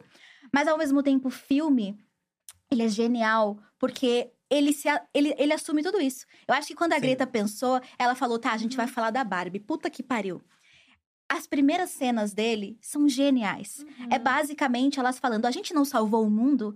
A gente não libertou todas as mulheres? Não. As coisas estão cada vez piores. E aí isso é genial, porque o filme tá assumindo que a Barbie não tem importância nenhuma pra sociedade. Uhum. Que a Barbie é só uma boneca. E ao mesmo tempo, o filme em si sozinho é tão relevante porque ele se adianta em todas as críticas que podem ser feitas É, a ele. Mas É. elas deram entrevistas e a Margot Robbie falou muito sobre isso. Ela falou: eu. Eu queria, eu quero fazer as piadas, porque se eu não fizer, vão fazer por mim. Aham! Entendeu? É genial. E é isso, assim, eu sinto que você tava até falando do- do- da importância desse filme e, e até as, as cois- questões que estão acontecendo fora do país. Cara, é- é- o nosso dinheiro, o, a moeda real, não vale quase nada, tá? É um Uhum. dos dinheiros que é, enfim, mais. é, a gente tá com uma inflação péssima e eu não vou entrar no mérito porque eu também não sou muito conhecedora desse assunto. Mas. A gente é a terceira maior bilheteria do mundo, fora os Estados Uhum. Unidos, entendeu? Globalmente, a gente tá em quarto lugar. É Estados Unidos, Reino Unido, México e a gente. E o México só tá na frente porque eles têm muito mais, muito mais é, estrutura de cinema do que a gente tem. Uhum. Então, quando você para pra pensar que um filme como esse tá tendo um impacto como esse, por mais que seja, e de novo, assim, reitero, é um saco você postar um vídeo no seu Instagram. Cara, eu postei um vídeo que eu tô chorando no meu Instagram. Eu tô, Sim. sabe, me abrindo, falando sobre a minha experiência com o filme, a minha experiência, sabe, com a minha mãe, etc. E aí a pessoa vem e comenta, nossa, que filme lixo, que nojo. Tipo, cara, isso, pra mim isso mostra que tem gente que não tem empatia. Não, Mas- e que atingiu o objetivo, né? Exato. Mas ao mesmo tempo eu falo, se esse cara tá falando isso, se ele viu o filme, pelo menos ele viu. Ele foi É. impactado É. por isso. Ele recebeu a mensagem. Se ele viu. Sabe? Mas é isso, assim, eu, eu, eu, eu também agradeço muito que tem muita gente que foi 100% desavisado no cinema, achando que ia ver um filme 100% infantil sobre a Aham. boneca, tal qual os filmes, a- as animações do. Dois, três deles. É. Exato, que eram antigamente, que era um filme sobre a Barbie. Não tinha Uhum. muito mensagem, muito recado, era Barbie. E aí foi a- achando que ia receber isso e recebeu um bagulho surreal, sabe? Uhum. Então é isso, assim, eu fico. Ao mesmo tempo que eu fico de saco cheio, porque, é, cara, eu não quero ver esses comentários, sabe? Uhum. Meu namorado até fala, ai, deixa aí para as pessoas verem. Eu falei, eu não quero, eu não Uhum. quero. Eu não quero esse tipo de energia no meu, no meu rolê, É sabe? porque é sobre você, né? Exato. E aí as pessoas falam, nossa, mas eu não posso comentar no seu Instagram. Não, é uma monarquia, quem manda aqui sou eu, eu sou a É rainha, você vai ser bloqueado. É. Porque eu não tenho paciência mais. É. Chegou num ponto, e nesse sentido, eu acho que todas nós já estamos assim, que eu não quero te ensinar, eu não Uhum. quero te falar Uhum. por quê. Eu não quero ficar brigando, eu não quero. Sai. Você não quer ouvir o que eu tenho a dizer? Vai embora, sabe? Linha, É isso. Ah, linha, velho, linha, cansei de. Não posso andar na rua à noite, você vem querer me perguntar quais são os direitos. Tem um comentário desse, quais são os direitos de homens que as mulheres não têm? Você tem Parça! um, né? Você, você não precisa se alistar com muitos. 18 anos. Sempre tem um, né, que vai falar um Não, negócio desse. E, gente, eu não Nossa. sei vocês, mas pra mim, uma das partes que mais me pegou de forma extremamente, assim, surpreendida. E eu fiquei, eu não tô acreditando que eu tô vendo isso. E eu tava assistindo com o Jonas, eu cutucava, olha isso, olha isso. A história do Ken. É maravilhoso. Os plot twists do Ken. São o quão sim. fácil ele assimila. Não, pra mim é. Eu, eu é desisti. homem. eu desisti do patriarcado quando eu descobri que não tinha nada a ver com cavalo. É, ah, não, Falei, é isso não. aí. Acabou. Maravilhoso. É assim. Genial. Eu acho, inclusive, que esse rolê que você tá falando de pessimismo, isso tem muito a ver com, com o filme em si. Eu acho o filme pessimista um pouco. Porque se a gente parar pra pensar, ela não teve um final super feliz. Não. E ela Ela teve um conseguiu- final miserável, inclusive. Miserável. É. E, ela, e eles conseguiram meio que salvar Barbie Land ali. O mundo continua Na uma bosta. merda, É. entendeu? Exato. E, tipo, agora as pessoas têm. cons- ah, Eu acho que é mais uma tomada de consciência. Você ter consciência não melhora em nada a sua vida. Inclusive, fica a dica pra todo mundo. Porque você só vê, só consegue enxergar as coisas com mais clareza. Então, pra mim, o pessimismo é muito nesse lugar de tipo, olha como são os homens. Uhum. E olha como os homens se ajudam. E olha como é fácil os homens se ajudarem. Isso é muito importante. Eu acho que isso é muito genial e muito legal no e eu filme. acho que essa é a viradinha feminista que talvez muitas minas não tiveram ainda na vida, Uhum. entendeu? De que, tipo, É. que é esse lugar que eu falei que quando eu era pequena eu achava que era mais legal ser amiga de homem. Aham. Que a gente é tão machista, nascer, tipo, tá tanto no meio machista que a gente reverbera isso também. E acho que É. essa pode ser a grande viradinha do tipo, você tá vendo como o homem ajuda homem? E como é fácil pro homem usar dos privilégios que ele tem pra, pra te ferrar depois? subir em cima de você no final das contas, né? Exato. Também. E aí a história do Ken é muito sobre isso. Tipo, olha muito. como é fácil ser homem. E olha como é fácil você entender seus direitos bem rapidinho. E olha como é fácil você viver num contexto feito pra você. E eu acho que aquela. sa- Spoiler. Aquela parte em que o Ken vem falar, ah, eu quero trabalhar esse aqui. navio já saiu, Já saiu. esquece. O Ken chega e fala, quero trabalhar aqui. Que ele vê vários homens É. engravatados. É. Aí ele fala, não, agora nós. Você tem que ter estudo, não sei o quê. Mesmo sendo homem? É, é. Aham, mesmo sendo homem. Ele, então, a gente não fala, né? O, patriar... o patriarcado existe por baixo dos panos, só que a gente tem que. Então, ele, ele é um espelho do mundo, na verdade. exato. E pra mim, ele é, é uma crítica, não só ao que é o filme, ao que é a Barbie, mas é uma crítica ao que a gente vive hoje, a hipocrisia. E é exatamente isso, tipo, não muda nada no mundo real. Não é nada. Mas na Barbie Land, talvez por ser utópico, a tomada de consciência te traz libertação. Porque afinal são elas naquele carro, Porque é utopia. Recebendo É um textão de 5 segundos feminista. Acabou. Ela, Liberta! Exato. Elas acordam. E eu acho que, inclusive, é tipo, foi feito de propósito ser tão É. bobo libertar as mulheres Isso. ali. É. Porque é justamente pra você, tipo, você ficar pensando, cara, que mundo merda, entendeu? É. Ter Exato. consciência não é nada. Ter consciência não é nada. Não muda muita coisa. Ter Tanto consciência é... é- só o primeiro do primeiro do primeiro passo. Tanto é que a personagem da, da América tá no mundo real vivendo em bosta. E ela é que empodera as Barbies. Exato. E ela tem total consciência, o discurso dela é perfeito. Só que o que, que isso muda na realidade? Dela nada. Melhora a relação dela com a filha, né? Que é, vocês estavam falando que era um ponto super interessante da Mas história. uma coisa que eu gosto muito, que vocês estão falando do Ken, é como mostra o que, que é um Ken da vida real, né? Que é o marido dela. Uhum. Que não faz nada. Nada. Ele não aparece, ele não Você faz reparou nada. Como que ele aparece nos créditos? Não. Porque os créditos tem Barbie, Barbie, Barbie, Barbie, quem, quem, quem, quem, e aí começam a aparecer, tipo, ah, executivos da Mattel, tal, não sei o que lá, o presidente, CEO, tal, não sei o que. O nome dele, porque ele aparece no filme duas vezes. Ele aparece É. aprendendo espanhol da primeira, e na segunda vez ele aparece falando em espanhol com ela. O O, quem? não, Não, o marido da da Glória, o pai da O menina. pai da menina. Ele aparece duas vezes Verdade, Ele verdade. aparece estudando espanhol no celular. A relação Com dele o com a filha nem é importante, Não. tipo isso. Mas é, no final do filme eu fiquei olhando, porque eu gosto de ver os créditos, ver como que. Porque eu acho que tem arte ali nos créditos também. Tem gente, coisa de nerd, né? E aí eu fiquei olhando, ele aparece nos créditos como El Esposo de Glória. Muito bom!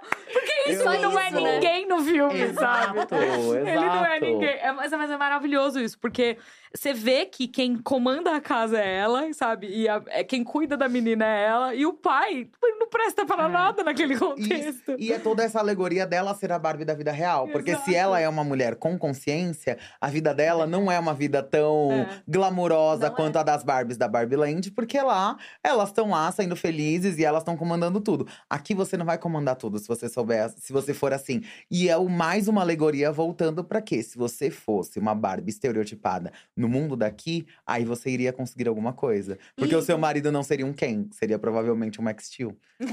Porque era O isso Max que ia Steel fazer tem na mais- sua é mais Ia ter mais dinheiro, ia ter mais as Todo coisas. mundo procura o Max Steel. ia ser isso. É, mas eu acho que a Mais gente pode ser uma Barbie musculoso. consciente e ter um Max Steel. Vamos somar, gente. Eu, quero, é eu sobre quero o somar. Alan. Honestamente, quero o Alan. O Ai. Alan fofo, consciência de classe, entendeu? O Alan que tá, eu não aguento mais Eu- os eu Ken, quero pelo amor embora, de não Deus. Eu quero ir mais, embora daqui. E eu amo como eles dividem o tempo, né? Porque tem umas horas que eu ficava assim, gente, em um dia ele conseguiu transformar a Barbie Land inteira.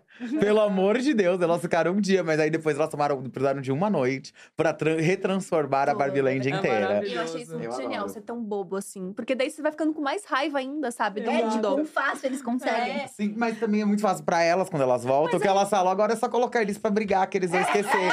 E já era. Não, mas pra mim a magia desse filme é essa, assim, é você ter, você, ele ser um filme que é muito bobo. Quando você assiste ele sem prestar atenção no subtexto, mas ele é um filme muito bobo, ele é uma comédia.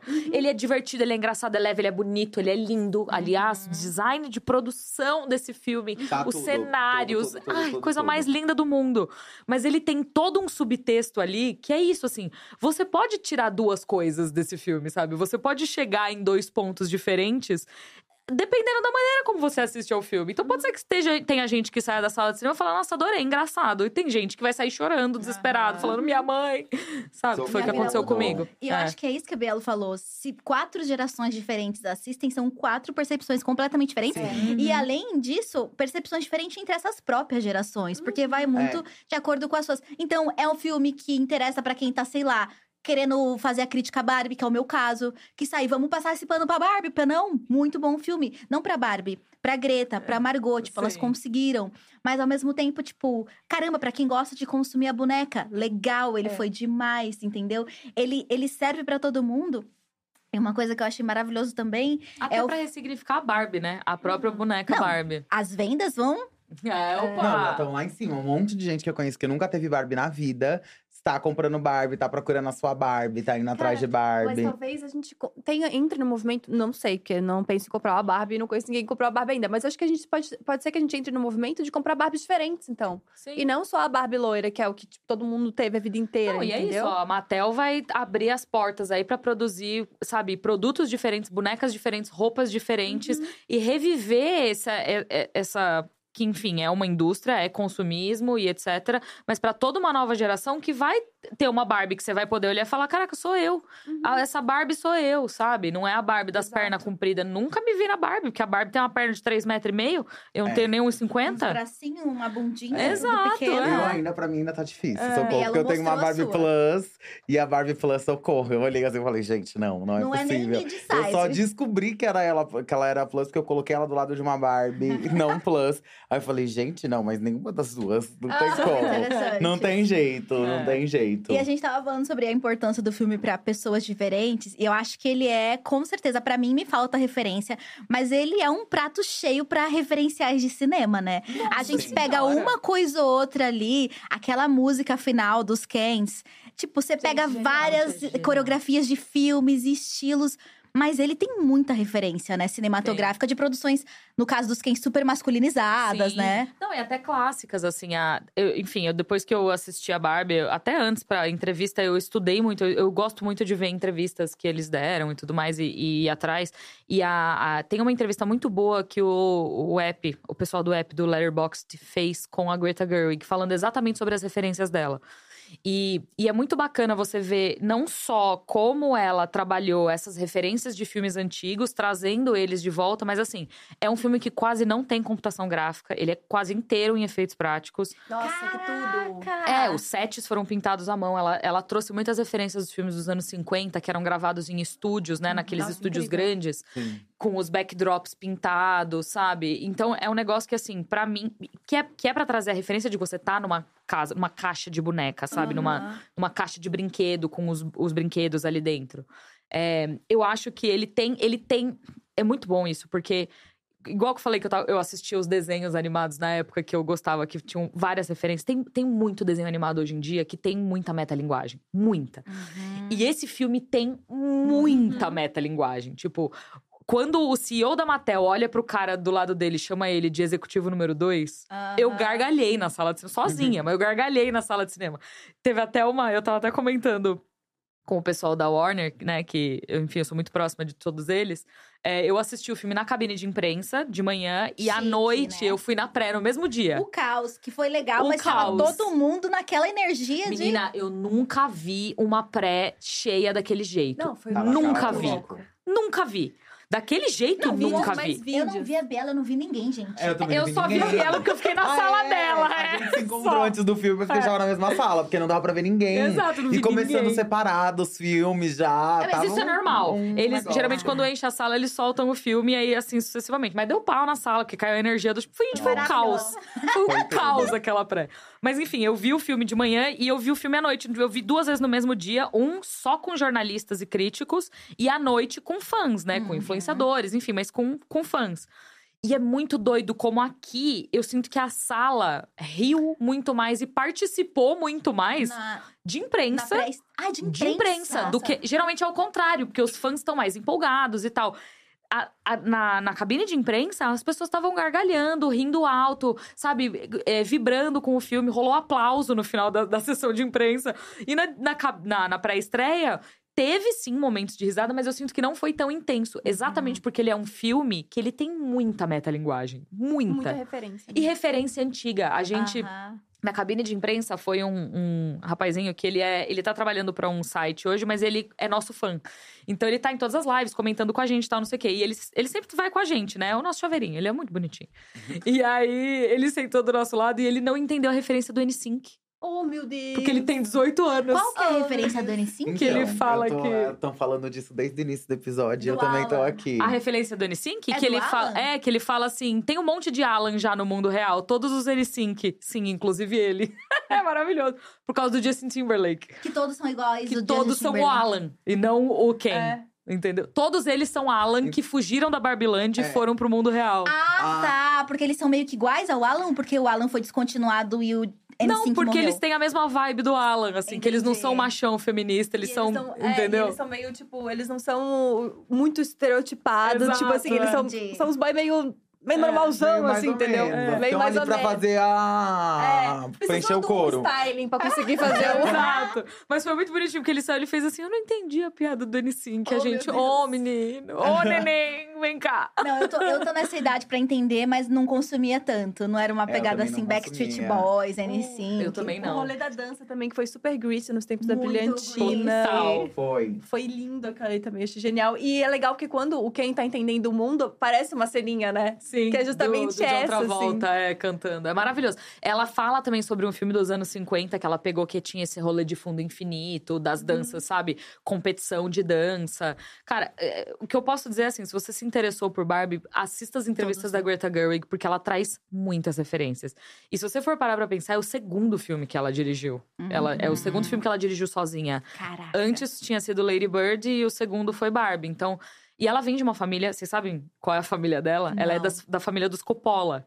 Ah, tá. Acho que ela é sobrinha do, do Francis Ford Todo Coppola. mundo bebendo da mesma água, né? Uma É, coisa. Nepotismo, em É, todo eles- lugar. É no Brasil, é fora do Brasil. boas, Mas é isso, assim, pelo menos ela usou trabalhar. isso pra fazer algo relevante Sim. e, sabe, Diferente. importante. Ela pegou todas. Porque, mano, ela cresceu numa família de pessoas que são ultra ligadas ao auto- audiovisual. Então, ela teve todas as referências possíveis acessíveis. Exato. Ao alcance dela. Ela pegou, em vez de pegar tudo isso e fazer um filme de hominho da hora, o que, que ela fez? Ou de meninas brancas, tipo Virgem Suicidas. Correto, exato. Exato. E, eu- e uma coisa que eu acho que é sensacional, pra mim, é que se ele fosse dirigido por outra pessoa e se ele fosse produzido por outra pessoa, eu não teria ido assistir. Porque Com a gente já certeza. conhecia Lady Bird, que Uhum. pra mim é um dos filmes mais incríveis e, tipo, a história da minha vida. E ele é humilde, ele é crítico e ele é humano. Você chegou a ver esse filme com alguém que você cresceu junto tudo mais? Você Não. viu sozinha? Vi sozinha. Eu tive o pra- prazer de assistir esse filme com a minha mãe. Eu pus minha mãe Caraca. sentada do meu lado e falei: Vamos assistir, mamãe, esse filme. E ele é um filme sobre relação de mãe e filha, assim, do começo ao fim. Eu terminei o filme chorando, em prantos, desesperada. E minha mãe, eu não entendi. Aí eu, que bom, mãe. que bom, mãe. Deixa que pra bom." lá. Feliz. E aí, entendendo toda a trajetória da Margot Robbie, né? Que é isso. Ela participa de O Lobo de Wall Street, num personagem extremamente, extremamente estereotipado. Aí ela, não sei se essa é virada, mas foda-se, vou fazer minha produtora, criar as personagens que eu quero ter, pra não ser a loira gostosona de Hollywood, que só faz a loira gostosona de Hollywood. Aves de Rapina. O que, que mais vem depois? Ela fez. O primeiro filme que ela fez com a produtora dela foi Eutônia, que é aquele filme sobre a Eutônia, patinadora. É que é maravilhoso. genial e que ela com certeza teve a chance de explorar algo que assim, você nem lembra que ela é bonitona no filme, porque ela tá tão bagaçada, Tá. sabe? É tão genial. E aí você fala, tá, então é a Margot. E ela não aceita qualquer coisa. E aí você tem junto da Margot a Greta e a Foi a Margot que escolheu a Greta. perfeito. Isso, isso é genial num nível porque chama pessoas que jamais respeitariam um filme como esse. Uhum. se não fosse pela Margot. Então, fico pensando o quanto a Margot foi fundamental pra chancelar essa, essa produção. ver? Eu vou além. Eu não sei se outro estúdio que não fosse a Warner teria dado a, a liberdade. liberdade que elas tiveram pra produzir esse Uhum. filme. Sabe? Tipo, se ele tivesse sido feito na Disney, eu acho que ele não teria sido a mesma coisa. Com Nossa, certeza não. Sabe? Eu acho que a Margot é, tipo, o exemplo prático de como você usar o seu privilégio pra fazer alguma coisa no mundo, entendeu? Aham. Porque E é isso, ela fez. consegue chegar em lugares que ela não conseguiria se ela fosse uma mulher preta, por exemplo. E ela vai lá e usa isso. E, inclusive, faz piada disso no filme. Exato. Entendeu? De tipo, ai, porque não sei o quê, ai, celulite. Aí ah, embaixo, a Margot Robbie não é a pessoa indicada pra falar sobre isso. Exato. Sim, não é, entendeu? Porque ela é de fato extremamente estereotipada. Mas vamos rir disso e fazer disso alguma coisa? E é, é a metalinguagem, né? A coisa falando da coisa. É o filme assumindo que ele, como filme, tem um impacto. É meio que. Esse filme foi meio que feito na era do cancelamento, né? Porque você tá fazendo do filme, tá falando do filme, imaginando como aquilo vai ser interpretado pelas pessoas que estão Exato. assistindo o filme. E como elas. E isso é uma coisa muito feminina, né? De você fazer. de- de- é muito coisa de mulher que você fala assim. Que qualquer coisa que você faz na vida, você fala um verdade. negócio e fala, meu Deus, o que, que as pessoas vão achar de mim? E aí você pensar. entra numa pira aqui dentro que você fala. E às vezes não acontece nada. E Nada. pensar nos Nada. mínimos detalhes de tudo, né? De Porque tudo. Parece, eu, tenho, eu tive a sensação que, tipo, eu pre- precisaria ver de novo o filme, porque você piscou, você perdeu alguma coisa. Perdeu. E tem umas falhinhas tão boas, assim. Tipo, quando ela, ela sobe a- aquela escada e ela tá de salto, e aí ela fala, tipo, nossa, se meus, se meus pés fossem assim, eu nunca ia usar salto. É sensacional. Exatamente Exato, é. isso, entendeu? Tipo, a Barbie, ela não foi feita pra ser uma mulher real. E, Uhum. tipo, e isso tá muito claro no filme. Ela não segue. é, nin- ninguém conseguiria se comparar à Barbie, por mais padrão que você seja na sua vida. Não tinha como. Não tem Uhum. como, entendeu? Tipo, ela é a perfeita, ela é a que tem uma cintura perfeita, que tem, não tem uma celulite, não tem uma estria, não tem Uhum. nada. Ela é a mulher ideal De plástico. de todos os jeitos possíveis. De plástico, exatamente. E é legal falar, brincar com isso no filme, porque o grande desespero dela é que ela começou a ter celulite. Foi aí. Essa é, a- é o call to action, é o. É. como é que é do herói dela? Exato. A jornada do herói dela. do herói. Ela tá ali, ó, pensando em morrer, várias coisas super complicadas, super Mas a problemáticas, depressão. celulite. Vai me fazer sair Celulite, não.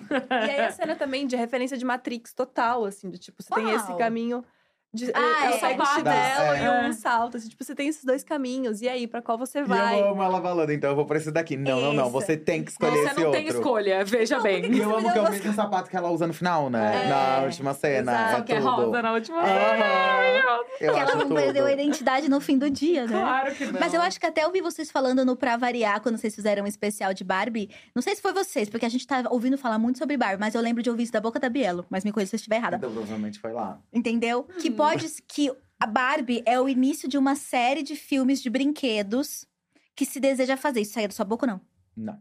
Então saiu da boca de alguém. Eu não, eu não sei disso, eu não ouvi nada nesse sentido. Então, Eu ouvi uma fofoca gospel disso também. Mas De que então deve ter sido no Pra Variar, eu acho. Foi. Que talvez é, a Mattel tenha o desejo, se a gente pensar em Gran E Turismo. outros, e outros Mas- brinquedos. será? Então, mas Hum. é, Hot Wheels, é, Lego, que tem as O pessoas. Lego já foi. É que Ai. Lego já. Mas então, É. Lego já teve três Inclusive, filmes de é Lego. bom é. até. Mas. Lego é, é, é a história do brinquedo, né? Não. Não, é os Uma Legos criam Lego. os bagulho. Tipo Toy Story. É tudo feito de Lego. Você assiste uma aventura Lego. Ai, nunca assisti. Uma aventura então. Lego, acho que é de 2018. É exatamente. É que tem todo um rolê de mundo real e tudo mais também, ah, mas. também tem. Tem. É Ah. maravilhoso uma aventura Lego. Mas aí, de novo, é um filme sobre meninos. É que assim, eu não acho que tá vindo uma tendência pra fazer coisas de só de brinquedos, mas você vai ter, tá vindo uma tendência muito grande, isso foi o que pode ser que você tenha Nossa. mudado o que eu falei, mas isso eu lembro que eu falei, Ah, que então foi que vem você. uma grande tendência agora de você ter filmes que não são baseados necessariamente em obras literárias. Então Aham. isso vem também não só em filmes, mas pra séries, que foi o que aconteceu com The Last of Us. The Last of Us eu fiquei chocada, que- por- porque primeiro que eu sou zero de videogame, zero. Uhum. Então eu não fazia ideia que a estrutura de um videogame é uma história que você assiste. É. Que é, na verdade é uma história e você só aperta botão pra história continuar, na Calma, verdade. Vamos respeitar Calma, não o vou- jogo. é, não, não. Mas, Mas é assim, amiga, é eu achei. É isso, foi o que eu pensei assim, quando eu pensar a escutei. Porque eu falei, coisa. tá, como é que vai fazer a série do jogo? Aí eu fui assistir os vídeos, daí eu falei, gente, é isso que é jogar videogame? eu Porque eu, nunca fui boa, paciência então eu não nenhuma. sei É, o que é Eu passava diferença- todas as historinhas, eu não tinha paciência nenhuma. Amiga, Juro é, pra vocês, eu não sabia nem que era uma coisa e que tinha que é fazer. Mas isso é recente. É- Esse rolê da, Não, porque, tipo, do. Tomb Raider, nossa, como a pessoa é antiga. Mas Tomb Raider também tinha umas histórias, assim. Eu ficava Tinha. tipo, Então, mas eu jogava xixi. vários joguinhos Só assim vai. que tinha Sim. historinha mesmo no computador, mas pra mim era vamos embora, vamos né? Mas é explodir que eu acho, cidade. eu acho que esse rolê dos jogos cinematográficos é mais recente do que. Sim, entendeu? ele é uma coisa assim, começou agora. Se eu não me engano, Sim. foi com Red Dead Redemption. E também The Witcher. É, The Que também Witcher é veio- literário. Também, é é, também é literário, eles é. basearam muito no jogo também. Isso que fez, Sim. inclusive, o Henry Cavill reclamar, né? Exato. que É, ele é. queria a raiz do livro. Inclusive, que E perda, foi né? por isso É. que ele saiu, né? E aí. É, Na verdade, ele saiu por causa do Superman. que ele Ah, Então, que ele é, também não que ele vai fazer de conseguiu. novo? É, não, ele já fez. Gente, essa história é um rolo. Que depressão. É que foi assim, ele tava em The Witcher, e aí o The Rock, que interpretou o Adão Negro no- na DC, Aham. pleiteou que ele voltasse como Superman no Adão Negro.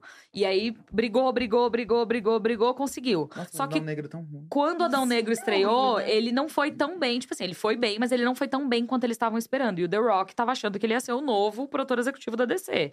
E a Warner falou, querido, uh aí, aí eles contrataram. Quando eles contrataram o James Gunn e o Peter Safran pra assumir o braço DC é, dentro da Warner, eles meio que a- apagaram todos os planos que eles tinham. E aí o Henry Cavill, que já tinha saído de The Witcher pra voltar a ser o Superman, ficou sem nenhum dos dois.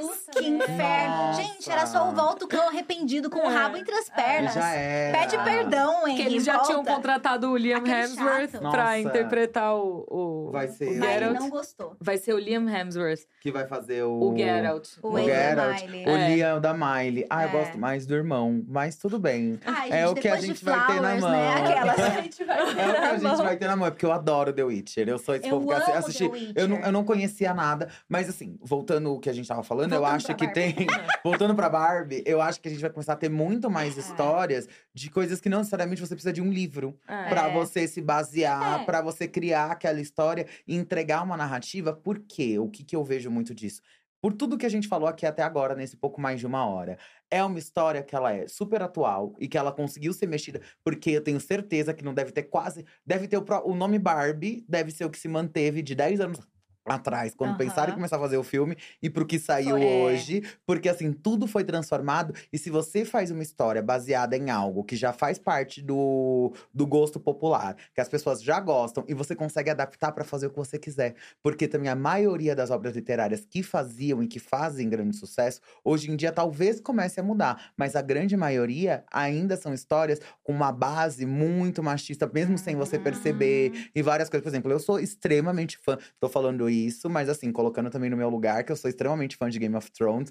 Tô com eles, não abro, assisto House of the Dragon, tô com eles e não abro, mas é uma história extremamente machista. Aham. É uma história extremamente sexista, é uma Amiga, história extremamente racista, porque quase não tem. E ainda mais quando você joga pra produção. Quando Uhum. você joga pra TV, que você fala, meu, tinha um núcleo que ele era 100% preto. Você lê o livro e você tá lá, essa galera, essa região, essa área, todo mundo é preto. Você coloca o que? Latino. Pra fazer esse, Uhum. esse núcleo na série. É. E assim, a gente, uhul, ok. E parando pra pensar, porque hoje, né, parece que foi perto, mas já faz aí uns 10, 12 anos já que começou a O quê? Game sair. of Thrones? Game of Thrones, of é, já faz muito tempo. 2018. É, porque É acabou em verdade, a 2018, mas a primeira temporada é tipo 2010, 2011. É, é isso Então já faz é uns 12 verdade. anos É. que saiu a primeira É isso temporada. mesmo. Então, tipo, é muito tempo e o livro é de 20 anos atrás. Aí você Uhum. vê o próprio George R. R. Martin falando: ai, eu teria feito a Daenerys negra, eu queria fazer e não fiz. Só que ela fala: gata, você não devia nem ter dado esse depoimento, porque assim, não faz diferença É, agora. agora não ela já nada. é branca do cabelo prata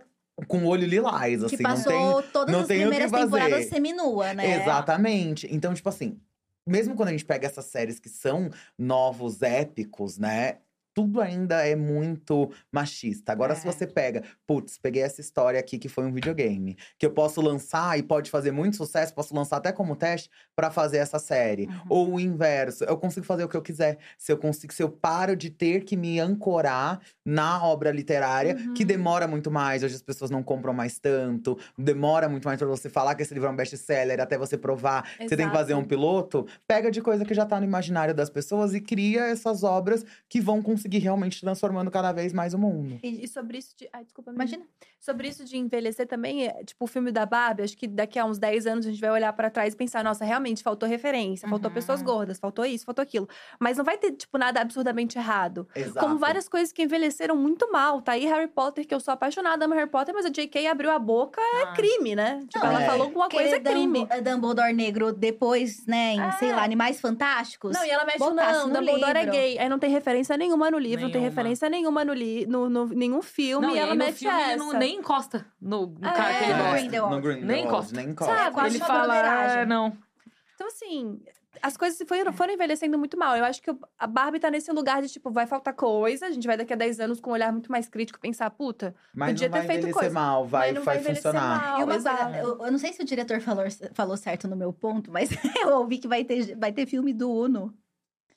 Ah, mas isso é. é- Vocês já viram o filme? É que tem vários filmes hoje em dia que eles pegam a história de origem e adaptam. perdão. Tipo o filme do Tetris que saiu na Apple TV Tem Plus. filme do Tetris. É maravilhoso o filme do? Tetris. Gente, eu tô muito desatualizada. Eu também tô chocada. É maravilhoso o filme do Tetris. É com o Taron Egerton, que é o cara que fez o Elton John no Rocketman. É maravilhoso. Porque é isso, eles pegam a história da origem do, do, Ah, do rolê, quem criou sabe? Ah, o tá. jogo. Porque é isso, é a mesma coisa que eu falei pra vocês. Vai ter um filme de Gran Turismo. Por quê? Eu Pra falou quê? Tetris e imaginei um monte de. Não, eles pegam De pecinha. eu também. Não, isso e é a mais triste. história do cara é maravilhosa, Que porque legal. basicamente ele desenvolveu o jogo na Rússia, na época que era comunista, fechada, e nada podia sair, nada podia entrar. E o cara, o americano teve. Gente, o filme é maravilhoso. Caraca. Assistam, tá disponível na Apple TV Plus. É muito, muito bom. Mas eu acho que é isso, assim. Eu sinto também que Hollywood tá passando por um momento agora, tá rolando a greve de roteiristas, a greve de Uhum. atores. A gente vai passar por um período de seca grande aí Socorro, pela meu frente ainda. Dragon. Tá gravando. Tá Essa- gravando por essa causa não dos teve. atores, é. Bah, Besouro Azul também tá se ferrando bastante por causa disso, Quem? né? É, pode Besouro. Azul tá Ah, é. feito já, mas eles não podem Não fazer podem divulgação. divulgar. O filme vai ser lançado, talvez o estúdio escolha adiar, mas eles não podem fazer divulgação. Uhum. Os atores não podem fazer press tour, que nem aconteceu com Barbie. É, Pô, mas eu sinto que. Bruna. É, não é? Triste isso. Mas eu sinto que é muito doido quando você para pra olhar isso, que assim, a gente nunca teve num período onde rolou uma produção tão excessiva de conteúdos. Em todos os sentidos. De internet, streaming, filme, Aham. tudo. Tem de tudo. Tem de tudo, tem pra todo mundo. Todo mundo tá com oportunidade. Eu acho que. E aí. Também é o motivo do porquê os, os roteiristas entraram em greve, porque foi uma promessa gigantesca de a gente tem um milhão de oportunidades aqui, mas não tem dinheiro. E aí, enfim, vira essa bagunça toda. Eu acho que vai ter muita. Vai ter muito, muito produto, muita produção mirando em outras histórias e não só na, na- nos quadrinhos, nos livros. Eu acho que videogame é muito seguro também pra eles. Muito, porque, muito. principalmente- Arcane, bomba horrores. É. E não tem ator, gente. Não, Bota, e principalmente porque quando temporada. você olha pra, por exemplo, o filme do Super Mario que saiu agora. O filme do Super Mario ele podia ser 880, ele podia ser uma boa ou uma bosta. Era, não tinha. Porque é isso, ele não tem história quando você para pra Uhum. pensar. É. Esses filmes antigos não tem história. Os, Os jogos. Desculpa, os jogos antigos, eles não têm história. É. Você não tem como contar uma história daquele personagem. Tipo, tá, beleza, o Mario vai lá e salva a Peach do Bowser. E é isso, essa é a história de Mario. E eles conseguiram meio que criar uma narrativa ali em cima, que eu sinto que é a mesma coisa com Barbie. Quando você começa a procurar mais fundo nas histórias de, oli- de origem, Uhum. em quem você quer que assista esse filme, pra onde você quer que ele vá, você consegue criar histórias Aham. mais bem-sucedidas. Então é isso. Eu não duvido que um filme de Uno seja massa, sabe? Uhum. Depende da, da história que eles contarem. Depende de como eles vão abordar esse, esse negócio. Eu, de novo, não tava dando absolutamente nada pro filme do Gran Turismo. Assisti, quase chorei no filme. Caraca. O filme tem uma história tão bonitinha, sabe? É um menino que, que consegue tudo. Não, e se a gente for pensar, eu acho que, tipo, sei lá, Hollywood entendeu que dá muito certo investir nessas eh, séries gigantes. Se for for pensar, toda essa, toda essa onda de super-herói, que é super recente, né? Sim, Qual sim. foi o primeiro? Ah, não, não é tão recente assim. É 2002. Então, mas se a gente pensar na história do cinema, Ah, sim, né? sim. Tipo, você, em- você descobre Não, uma bilheteria né? milionária. Você descobre um mercado. Começou com quem? Mas Homem de Ferro? Não, né? Fala, ah, você fala Marvel, assim, É. essas coisas. É, É, Marvel não, é tipo. É que Batman é bem é, antigo, né? porque- É, não, não, mas é que assim, eles já vinham, já tinham feito, te- não testes, mas outros filmes antigamente. É, É, que essa onda de 90. filmes de super-herói com É. continuação, universo cinematográfico, é Exato. recente. É, porque eu pensei tipo, easter X-Men. egg. X-Men é um Exato, pouquinho é. antes, né? É, 2000, mas é se for 2000, pensar, Foi 2001. Vingadores, não foi? Foi. Tipo, A maior até hoje. É. A primeira é, é Vingadores Ultimato, a segunda é Sem Volta pra Casa, Homem-Aranha, e a terceira é Barbie Que é. Olha isso. Que loucura. maiores loucura. Bilheterias. Gente, maiores finais de semana do de abertura. Pois é. Coitado do Mas Ficou faz todo trás. sentido. Se você descobre nos últimos 20 anos um mercado novo, completamente milionário, porque aí você gera produto, você gera Bilionário.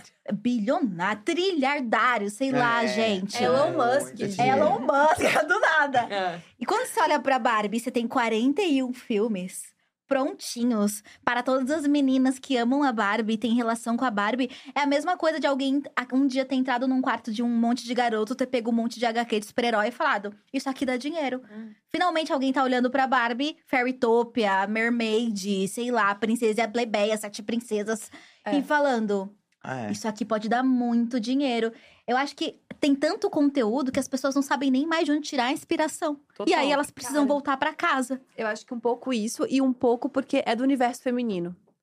Porque nada, né? esses dias eu tava. Esses dias não, foi hoje, na verdade, que eu vi um vídeo é, de uma menina que fala sobre brechós, assim, fala sobre. Sobre repetir roupa, é muito legal. Inclusive, o Instagram dela é Repete Roupa, eu, eu acho ela maravilhosa. E aí, ela tava falando sobre a história do rosa, que a gente tava falando aqui no começo do, do, do podcast, de que agora tá em voga e todo mundo tá querendo comprar roupa rosa e tal. O rosa era uma cor extremamente masculina, né? Uhum. teve Verdade. toda uma construção pro rosa ser feminino. E que o rosa era o vermelho mais pastel, então é aquela cor de batalha e tal. Então eram eram os caras que usavam rosa. Tanto é que durante muito tempo o- as meninas usavam azul, os meninos usavam rosa, era uma cor máscula. E aí, de repente, por causa da moda e alta costura e tudo mais, foi se virando uma cor feminina. E por virar uma cor feminina, foi caindo desuso, na verdade. Foi caindo numa. Foi, foi virando uma coisa ruim, assim. Eu ia até perguntar, não sei vocês. A Nathalie já falou um pouco sobre isso. Eu tive uma época que eu abismava rosa. Eu, Eu falava, também, odiava rosa? rosa." Eu não. E, Que virou e- o ápice do feminino. Exato, que você fala assim, não, vai ser menininha, vai ser patricinha, vai ser... E a E eu não Patricinha queria. sempre foi mal falada. É. Sempre. Muito. E, e tudo isso que, né? E é muito legal que né, nesse vídeo que ela, que ela tá falando sobre rosa, ela conta justamente a história do quanto isso foi disruptivo durante um tempo. Porque as mulheres do movimento punk começaram a usar rosa pink. Ai, que maravilhoso. Pra, tipo, justamente, sabe? Tipo, tirar desse lugar do. Somos, somos mulheres e fazemos rock, assim. Aham. E eu fiquei pensando, nossa, então o rosa ele já veio pra revolucionar outros lugares da nossa vida, só que realmente entra num Ele lugar cai. de negação, assim, de tipo, ai, isso aqui é muito É. feminino demais, assim. É. E existe uma, uma ideia, pelo menos pra mim, assim, que a gente até falou um pouco sobre isso ontem, tipo, muito rapidamente, que é o. Parece que quanto mais neutra você fica, menos, menos colorida, menos rosa, menos lilás, mais respeitável você é, né? Amiga, eu tenho 100% essa sensação. Exato. Quando eu fui pra pré-estreia de Barbie, foi o mais. bar- Porque assim, hoje eu tô de calça jeans. Eu fui pra pré-estreia de Barbie de salto rosa, calça E branca e eu tava bonequinha. Exato. É, não, acho que na pré eu tava de saia, é verdade. E aí, e eu fiquei pensando nisso, eu tava dirigindo, eu fiquei pensando, eu falei, gente, se eu tiver algum embate, algum embrólio aqui, eu não vou conseguir ter a postura e a minha autoconfiança, porque eu tava me sentindo desse tamanho. Que loucura. Gente. E era eu, era só eu com uma roupa rosa, sabe? E é muito doido isso, como eu me sinto. Quando eu vou pra alguma reunião, alguma coisa importante que eu preciso me Obrigada. mostrar, sabe, grande, poderosa, eu uso preto. Aham. Às vezes um vinho escuro, um verde escuro, mas a base é preto. Porque é isso, eu me sinto. Eu sinto que tem muito que vem desse. O poder vem de, de como. Meu Deus. Botei muito Vamos hidratar essa Eu tava galera. prestando atenção de repente. Quando eu vi. Pronto, obrigada, amiga. Mas- Nada. E aí, e é isso, assim, eu sinto que vem muito de fora também, Uhum. sabe? De autoestima, de você se sentir poderosa. E eu Uhum. não conseguia me sentir poderosa com rosa. Gente, Exato. Sabe? Eu sinto que as pessoas não vão me levar a sério. E vocês sabem E é visto como ridículo. Lembra de Legamente Loira? É. exato. Gente, mas a gente tem um movimento muito recente que tem me empoderado muito. Eu falo muito com o Jonas, o Jonas, meu esposo, namorado. Também sigo ele, Uma maravilhoso. pessoa trans. Fofo, você fala esposo. e a gente não é casado, amigado, né? Falar. Amigado, amigado. A gente Mora é junto é amigado, amigado. Enquanto não fizer festa, Ele não tem, casou. tem muito interesse por discussões de gênero, ele estuda isso, na, tá fazendo pós-graduação agora. E, e a gente entrou no mundo, porque um dia a gente assistiu um documentário da Paris Hilton. Uhum. E ela se refaz nesse documentário, é original do YouTube, o primeiro documentário do YouTube. E ela fala: as pessoas achavam que eu era burra, mas na verdade eu tava ganhando dinheiro nas costas de todo mundo, É fingindo que eu era burra. maravilhoso. Junto Genial, com esse, esse documentário da. Paris Hilton, eu tenho certeza que ali começou. Há um estopim, tipo, na gringa, principalmente no TikTok, que a gente tem essas micro tendências e microcosmos existindo, estão falando muito sobre bimbo. A bimbo, eu e o Jonas entendemos que é a Kenga brasileira. É a Kenga. É a isso, Kenga. Eu é. não sei o que, que é. O bimbo é a gostosa, é a safada, é o pivô do É a pessoa que, se você olha na rua, você fala vagabunda. Ah, entendeu? mas isso existe faz um tempo. Exato. Entendeu? A gente é. chama de Kenga. tendência. Exato. E aí tem A gente esse. chama de quem? E aí a gente Traduzindo aqui, ó. A Ken, a. Bimbo gringa, e aí eles estão. Os adolescentes, a geração Z, tem pego as referências da Bimbo, que é Paris Hilton, Pamela Anderson, e fazendo a bimbofication, que é se apropriar da Bimbo. do Bimbo Universo. Bimboverse. E falar: sou gostosa, sou gostosa e sou inteligente. Sou gostosa e não sou burra. Sou gostosa e tô livre pra ficar com quem eu quiser. Não sou gostosa e prostituta. E se eu for, sei lá, não Tá sou tudo bem. gostosa e. Problema teu, se eu for. É. E, e, e a feminilidade, e na verdade não é nem a feminilidade, a hiperfeminilidade não me desautoriza. E aí a gente tá. Eu fico zoando que eu também tô É na isso. Kengification, né? Porque, porque aí, depois de tantos anos negando o hiperfeminino, porque se você for pensar, ele te, desde, sei lá, da década de 90 pra frente, a bimbo gringa, né, que são essas mulheres loiras e burras que usam rosa, elas são é, formas de destruir, né? De Sim, oprimir Diminuir, é. de diminuir. E aí, quando você vê essas mulheres gostosonas, tipo, eu tenho peito sim, eu tenho bunda sim, porque a gente também tem esse processo de várias amigas minhas, quando eu quero ser respeitada, eu não posso pôr um decote, Uhum. porque a gente entende esse lugar, e aí você se retrai. E quando a gente vê esse processo dessa nova geração, principalmente, se reapropriando dessas referências tidas como fúteis, supérfluas, e vivendo a bimbofication, que basicamente Barbie é uma super bimbo, porque ela tem um Uhum. peitão, uma cinturita, sabe? E ressignificando, porque aí homens são bimbos também. Tipo, pessoas LGBT são bimbos. Corpos gordos são bimbos também, tipo. E é sobre, sei lá, a gente é adolescente nos anos 2000. Ah, ela é gorda, ela não pode usar cropped. Uhum. Ela não pode usar piercing no umbigo. Calça de cintura baixa. Calça de cintura baixa. Aí, tem milhares de problemas sobre a reapropriação dessas tendências dos anos 2000, mas tem, quando isso acontece por corpos diversos, Uhum. se torna interessante. Então, de uma certa forma, eu sinto que a gente agora e Barbie tem permitido que a gente se aproxime dessas referências que a gente cresceu odiando. Sim. Não sei se vocês assistiram, mas todo esse movimento de bimboficação me fez querer entender mais sobre a história da, da Pamela Anderson. Uhum. Porque eu assisti a série da Hulu lá, Pam e Tommy. E eu fiquei assim, oh meu Deus, porque eu nunca tinha visto essas séries com próteses penianas. Eu fiquei muito Uhum. jogada, eu falei, meu Que? Deus. É um outro nível, amiga. Homens aparecem de nus frontais. E aí eu falei, não, cara, o cara tá aparecendo nusão. Aí eu descobri que eles botam próteses penianas. E eles começaram a Uhum. experimentar isso em Euphoria. E aí agora, tipo, é só. E aí o que eu achei interessante sobre Pen e Tommy, apesar de depois descobrir que é super complexa, é que só o cara, só o Tommy aparece meio que nusão, sabe? A Pamela nem aparece tanto. Só que a história de Pen e Tommy foi feita de acordo com porque ela teve a primeira sex tape vazada, né? Ó. E tipo, ela que foi o. fundou esse movimento. Ela foi o primeiro É, não foi viral. Ela, né? Tadinha dela. É, ela foi o primeiro viral É. da história. E aí é super uma história de que roubam a fita. Caraca. E eles contam uma história Essa romantizada. série é maravilhosa, assista, Aham. sério. E aí, a Netflix lança um documentário da Pamela Anderson contando, na real, a verdadeira história dela. Que ela teve a vida destruída por conta da sex tape. Nossa. que ela não Imagina, lucrou gente. um centavo, porque, tipo, na época, o processo que ela fez, ela perdeu e ela não teve direito Mentira. à imagem dela. E, tipo, quem teve era a produtora lá pornográfica que lucrou horrores. Tipo, a sex tape dela meio que inaugura a internet, sabe? Nossa. O cara começa a vender o filme. Tanto é que as pessoas falam que, Chocada. sei lá, é, Kim Kardashian nasce É.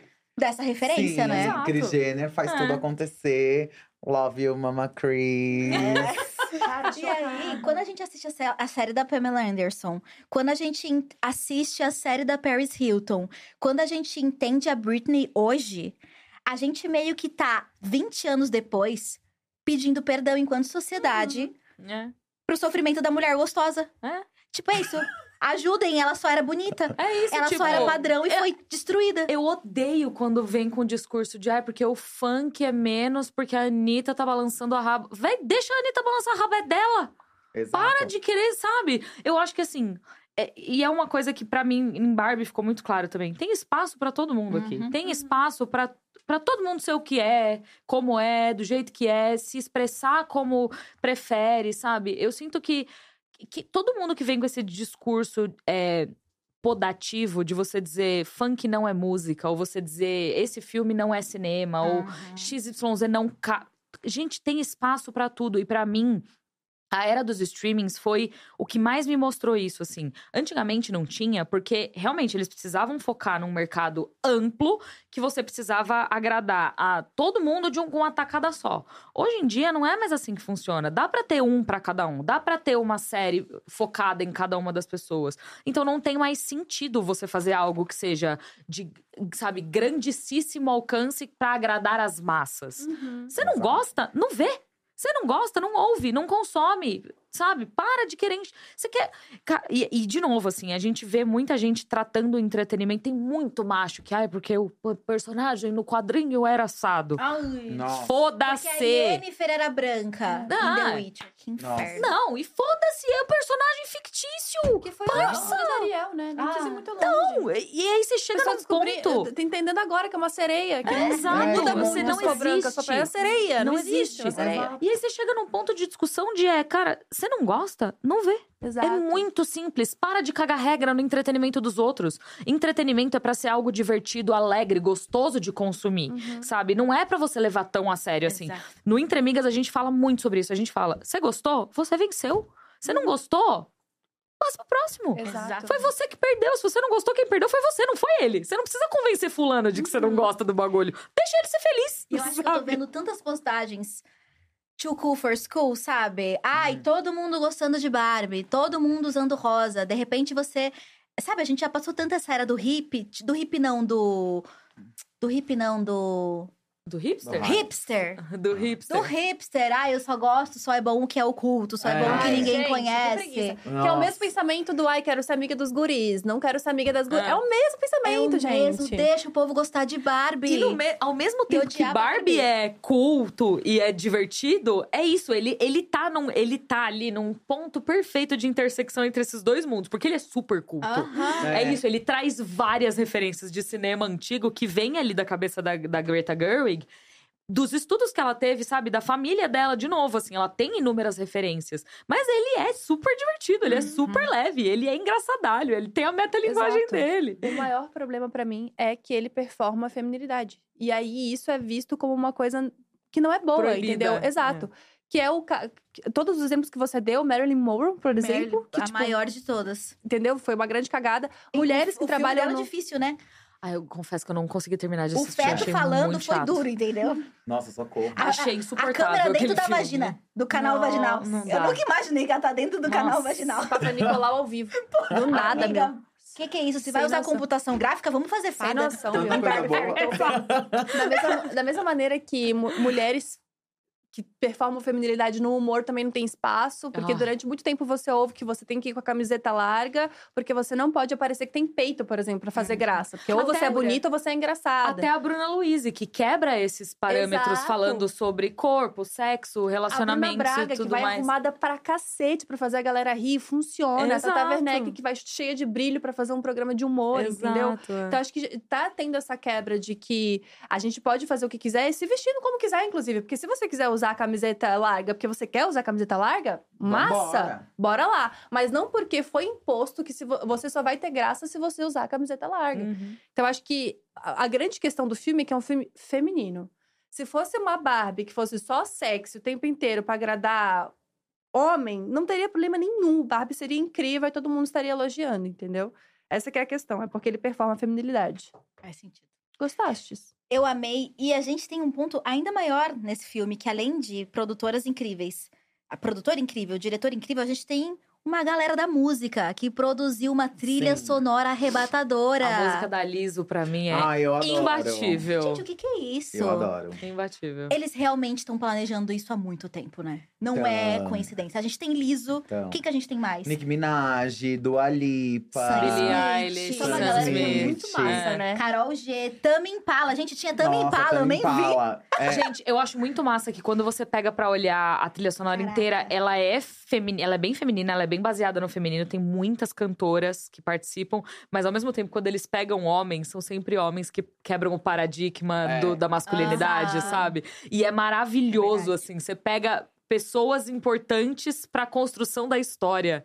E pra mim isso é só o laço bonito em cima do filme, sabe? Aham, Você fala, ah, é a cereja no topo. E eu acho muito legal que essa música da Nicki Minaj, que tem aquela, aquela parte do Aqua, É. e essa música foi proibida pela Mattel durante um tempo, né? Eles entraram numa briga judicial. A música é horrível. É, tipo É. assim, ela meio que fala. Tem uma parte da música que ela fala que, tipo, você pode mudar o cabelo, você pode me tirar a roupa onde eu estiver. é. Então, tipo assim, é uma música super crítica, no final das contas, ao- a esse mundo Barbie. Então teve uma briga jurídica. Tipo, a Mattel não queria Não que essa música sabia. existisse. Eu também não sabia. Porque usava o nome de Barbie, etc e tal. Então, assim. E aí, muito subjetivo, que hoje em dia essa música, mesmo que estando dentro da música da Nicki Minaj, Mas esteja é nesse uma das filme. que mais faz sucesso. É. De Exato. todas essas, eu acho que é a que, ma- a que mais você vê toda hora alguém É a usando versão da essa. Kelly Key, né, gente? Afinal. É. Sou assim, uma flor delicada demais. Minha cor preferida é o rosa. Quando quer, bate o pé e eu vou ter que aceitar, deci é, decidida, assim você fatal, mas você tem gosta. rosa. Meu Deus do céu! Você pode me ganhar, é só fazer o que eu mandar. É. Sou a Barbie Girl. Feminista, Se Barbie você quer ser meu namorado, fica ligado. Eu amei que você declamou a música. Entendeu? Sensacional. Presta atenção na minha condição. É diferente, sou muito exigente. É É. muito feminista. A Kelly Key já tava na frente. Aquele que deu uma mudada da boa. Neném do Baba Baby. Baba Baby, baby, baba. Ela saiu de Baba Baby. Gente, a nossa Bimbo. É, É. a Bimbo A nossa original. Kenga raiz. do Kenga Verso, né? Do Eu Kenga amei a Versa, tradução afinal. de Bimbo pra Kenga. Vou super adotar. Eu fiquei buscando, a gente, Jonas, o que que é uma bimbo? A gostosona não é só gostosa. É. É o estereótipo. Ah, é a safada. Não, mas safada é outra coisa. Exato. Safada é Kenga. pejorativo. Entendeu? Agora a Kenga, ela tem uma coisa em- graça, tem, uma, É a identidade. Poder no, A na Kenga é fila. identidade. É, exato. Ah, eu quero fazer Kingification com você. Vamos, amiga, você já é curso. uma Kenga. Amiga, você já é. Eu? Gente, eu já sou A Bielo, que tá rolando ofensas gratuitas a Bielo desde o começo. Mas a gente tá ressignificando Gente, Kenga. Você viu, né? Eu sou tratada assim aqui. Gente, e a ainda falo que eu tô em casa. E não pode reclamar. a Bielo vem com uns decotinhos só tampando o mamilo, tá? Foi, Gente, verdade. olha como eu tô hoje. Hoje eu tô Hoje você super tá bem. Eu coloquei ainda um rosinha aqui, Mas ó. você tá conservadora. Hoje eu tô. Ela tá bem eu sou comportada. mulher conservadora. Gente! A gente vem de Kelly Key. Pra mulheres com Bolsonaro. Ai, credo. Mas eu gostei de ser uma bimbo. Então tá Eu bom. acho, eu acho eu vou que tirar é essa roupa então, pra vocês ficarem Isso, felizes. fica só aqui, ó. É que meu diretor lá no outro programa não deixa. É uma coisa mais conservadora, Nossa, programa às vezes da eu tô tarde. tranquila, de repente chega alguém mexendo na minha roupa, assim, por trás. Eu, meu Deus, ele vai. O diretor falou que tá parecendo que não devia. Socorro! Será que não devia? Joga esse questionamento. Fica Será critério, que né? não Fica critério. Se a audiência tá subindo, Quer Quem dizer somos que- nós? Exatamente. Quem somos nós? A gente tá dando o que eles querem. Antes da gente encerrar, a pergunta de um milhão de dólares. Barbie vale o hype? Pra mim, vale. pra mim vale. Super. Vale. E olha que eu ia falar que Inclusive- não, hein?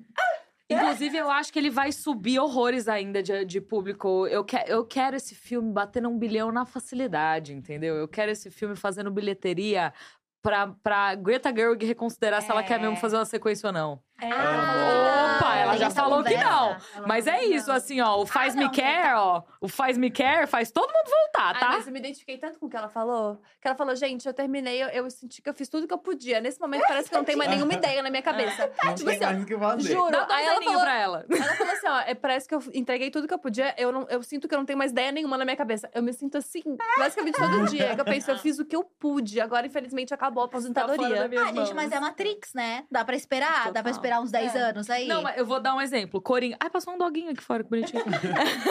Gente, eu- aqui eu tenho um radar pra dog.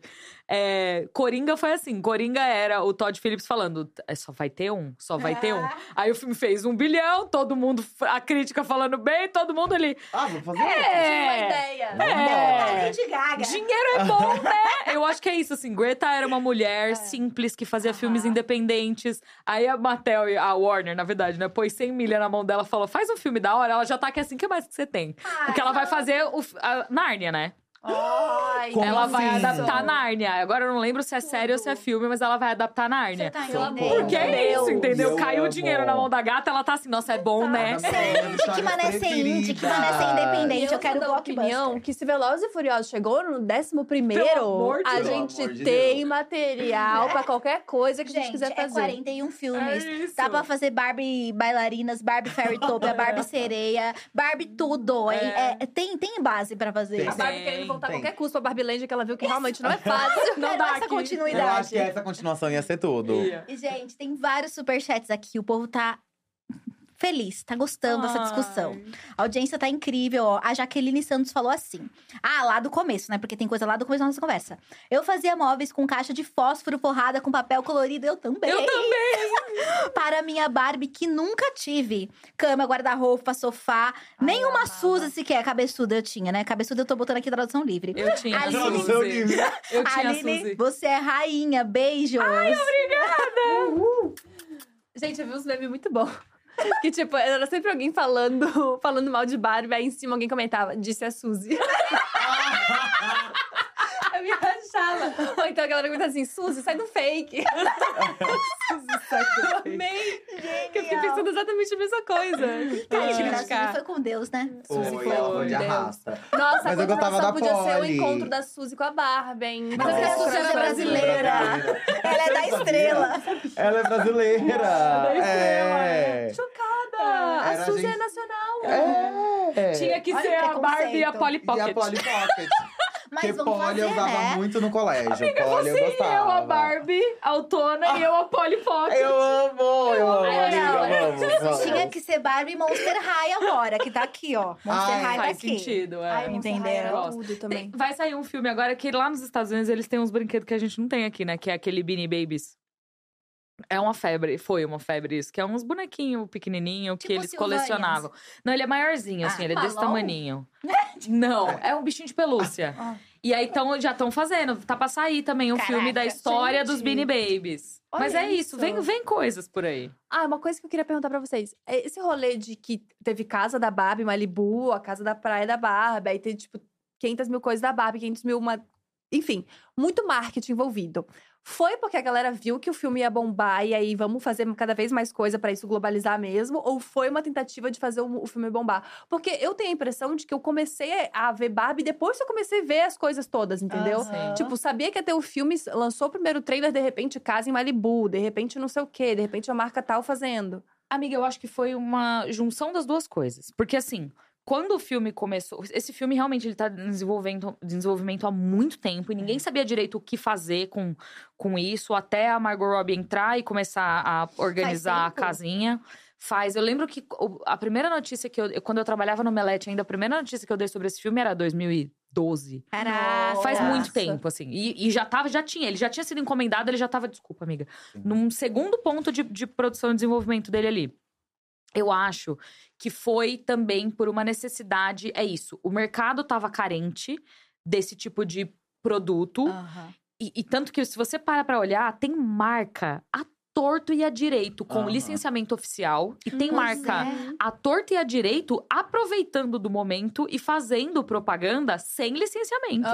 Exato. Eu já vi pro- propaganda aí de um tal, de um comprador online que tá nas ruas por aí com um pôster rosa falando tudo da boneca você encontra aqui. Mas, aí Mas não tá pode usar falando Barbie. Não pode usar Barbie. Que é igual quando tem Big Brother, que um monte de gente que não é patrocinador oficial usa É. todas as palavras, todos os sens, É mas não isso. fala. Mas é isso, assim, eu sinto que foi uma onda global e, e, de novo, assim, era uma. É muito doido, porque é, tem muita gente que, quando faz estudo de mercado, não vê um déficit, uma necessidade do público de um filme como esse. Uhum. E aí, quando o filme sai, você fala: caraca, o povo tava sedento. Que foi o que aconteceu com Barbie. Não Uhum. tinha filme É. feminino. Não existia um filme. 100% Interessante. feminino para as mulheres.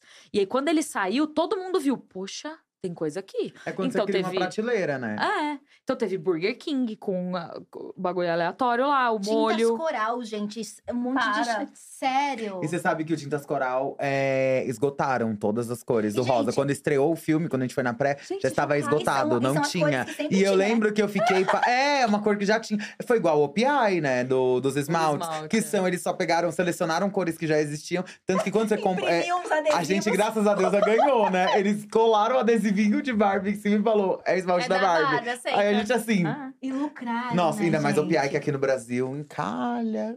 Mentira, chama, vem fazer É. uma publi. Mas A encalha, Bela porque é muito caro. público de luxo, A afinal. é muito sem noção, Que é né, muito gente? caro. Que- Sem noção, cara. ela fala e depois ela.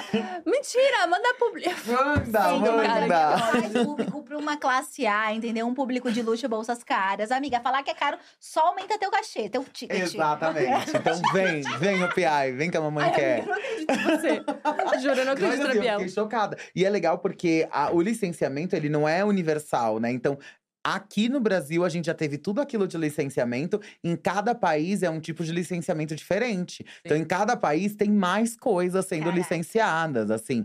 É… É maravilhoso. Teve um dia que eu vi uma reportagem só falando de licenciamentos no mundo. Gente, tem lugar que tá licenciando móvel de casa. Caraca. Sabe? Tipo, é muita coisa, é, E o muita mesmo sofá rosa coisa. que sempre Ah, existiu. Exato, só que aí fala que é da Barbie. Não, o povo tava. Nossa, e- mas tem coisa que eu não sei E se mesmo vende, quando né? não é, gente. Tava rolando no TikTok esses dias a receita do Starbucks da Barbie. Que era uma É. receita que não é paralela. oficial, tá? Que é a não o oficial. Starbucks da Barbie não é oficial. Exato. O que é oficial é o da We Coffee. E aí Exato. o Starbucks fez o quê? Criou o drink rosa Foi deles. o Starbucks que criou. Eu achei que fosse o público. Não, foi o Starbucks. Foi o Não, mas é uma bebida secreta, tem tudo raio. Não, bebida então, é.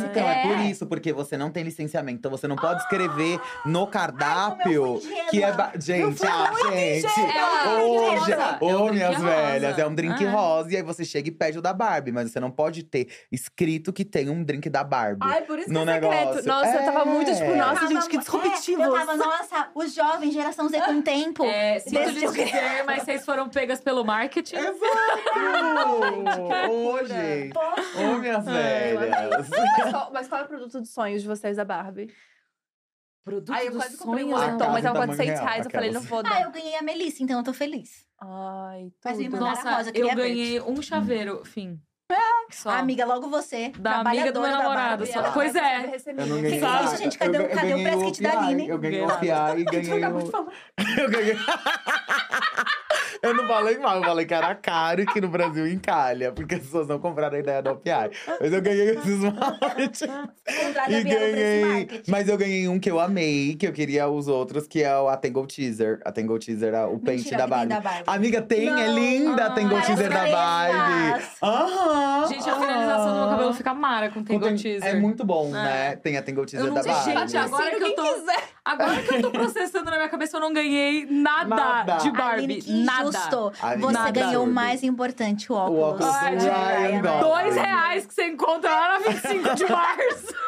Mas o de lá vem, tá vem banhado, vem ungido. pois é, veio. Só com o toque de Ryan Gosling. Caramba, gente, como a gente. gente tá exigente.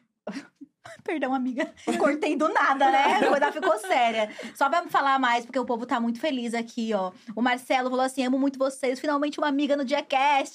Beijos de Singapura. Ai, é o, o Marcasti, o Castaldelli. Ele Isso, tá sempre Castaldelli. nas lives com a gente. Ele é maravilhoso. Ele é de Singapura. Nossa, que Fino. tudo. É. Ó, e aí o Caio falou algo sobre o que a gente tava conversando também, falou assim: esse é um filme que atinge negativamente as pessoas, mas só reforça como a nossa sociedade é hipócrita e fingem aceitar o feminismo, o empoderamento da mulher e conquistas, etc. Amo muito vocês. Perfeito. Amo. Falou exatamente, É é, isso. isso. E a Isabela falou: acho que nunca chorei tanto em um filme como em Lady Bird. Total a minha relação com a minha mãe, mas não teria coragem de assistir com ela. É, difícil. Vocês Às vezes sua mãe não vai entender, não, o que foi o que aconteceu no meu caso, tá? Sinto lhe dizer, assim. Mas é que às vezes eu sinto que a gente tem uma. É, as- pelo menos no meu caso, assim, não vou generalizar, mas a minha mãe cresceu numa, numa um rolê completamente diferente do meu, assim. Ela é Uhum. filha de portu... Minha mãe é portuguesa, né? Ela é filha de portuguesa, ela cresceu num ambiente extremamente, sabe, conservador e crítico. Meu avô não queria que ela fizesse faculdade. E minha mãe foi meio que quebrando essas barreiras. Mas ao mesmo tempo, eu sinto que isso nunca saiu muito dela. Ela sempre tentou continuar agradando meu avô e tudo mais. E ela. E aí, de novo, assim, eu falo isso no nosso vídeo também, no Análise Honesta de Barbie, que é, ao mesmo tempo que ela me podava e falava assim: não fala tão alto, não ri tão alto, sabe? Não, não, não seja tão assim, não seja tão, sabe, gesticula quanto você tá fazendo agora, seja mais feminina e tal. E eu sempre lutei contra isso. Mas pra minha mãe, ao mesmo tempo que ela falava essas coisas pra mim, o fato dela ter me permitido não seguir essas orientações dela foi muito importante. Uhum. E eu fico muito pensando, porque eu sou muito parecida com a minha mãe. Como a minha mãe seria hoje se ela tivesse as liberdades que eu tive? Uhum. Sabe? Os Porque acessos. hoje ela ainda é uma mulher, com- enfim, que tem ideais conservadores e tudo mais. Por isso que eu acho que ela não entendeu tanto Lady Bird, que não bateu Uhum. tanto pra ela, porque ela não. Subtexto é uma coisa que é muito difícil de você pegar, às vezes, quando você não tem essa malícia, sabe? E é, é tão incrível que as produções Barbie é um exemplo disso atuais. Estão falando tanto sobre essas relações maternas. Sim. né? Porque antes, não sei, tipo, o próprio The Witcher é sobre o pai e a filha. Sei lá, se a É. gente for falar de The Last of Us, também é sobre um pai e uma filha. É sempre a relação do pai, desse paterno, talvez porque é um paterno fugido que não As existe. princesas tudo sem mãe, né? Entendeu? A madrasta sempre é ruim. a mãe sempre morre. Então eu acho que de uma certa forma também com essas discussões sobre mulheres precisam estar juntos porque juntas porque a gente se fortalece mais e porque é muito fácil para os cães fazerem isso. Uhum. A gente também tem um resgate dessas discussões de relação entre mãe e filha, né? Sim, Que sim. não que a gente as- Malévola foi um grande sucesso Malévola. exatamente por causa disso, né? Faz Que o grande sentido. beijo de amor não era um beijo Romântico. romântico. E você quer ver Frozen, que é Frozen, uma relação nossa. sobre duas Irmãs. irmãs. É isso, assim, a gente. Reitero, é muito difícil você olhar pra trás na história do cinema porque não existem relações afetivas. É, é muito difícil você ver filmes sobre relações afetivas femininas.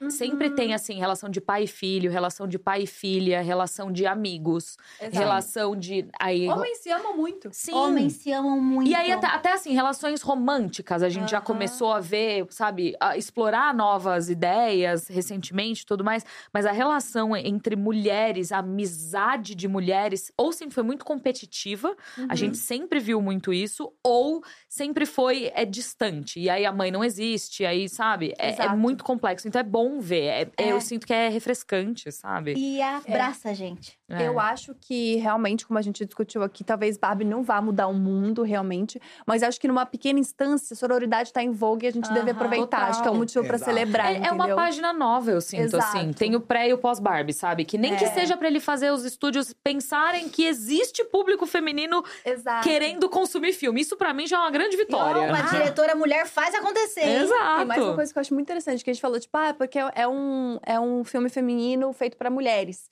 E eu acho que é a primeira vez que dá pra perceber que mulheres também querem rir. Exato. Porque não tem pastelão e besteira pra mulher. É sempre os e a besteirão pra, Nossa, pra A gente já sofre muito vida, aqui, né? né? Nossa isso. A gente já sofre muito aqui no, no mundo real. A gente quer se divertir um pouco. Porque eu também sinto que tem muito filme de sobre mulheres e mulheres incríveis e é só maravilhosas, que é é sofrência, drama. é É a É difícil. superação. Mulher Rei é um filme maravilhoso, mas é denso e é pesado, porque é difícil de você ver aquelas É. batalhas. E assim, desculpa, a gente vive isso hoje ainda na nossa pele, no dia a dia. Eu não quero ir pro cinema e continuar vivendo isso.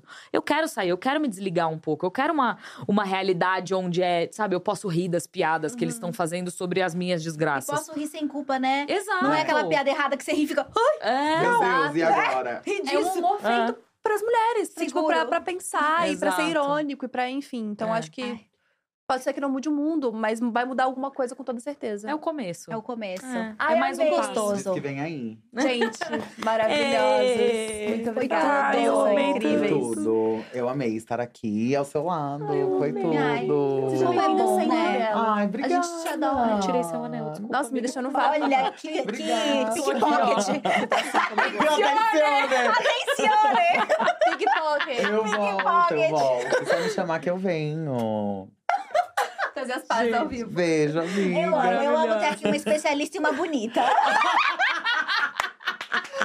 A gente tem... Amiga, vamos fazer um episódio de Jackass sobre Kingification? Vamos, eu gente, quero vir. pra falar disso, Aí eu vou vir bem E se vocês me chamarem, eu volto. Ai, não favor. prometo Sim. bimbo, porque não é minha vibe, mas… Todas de decote e diploma.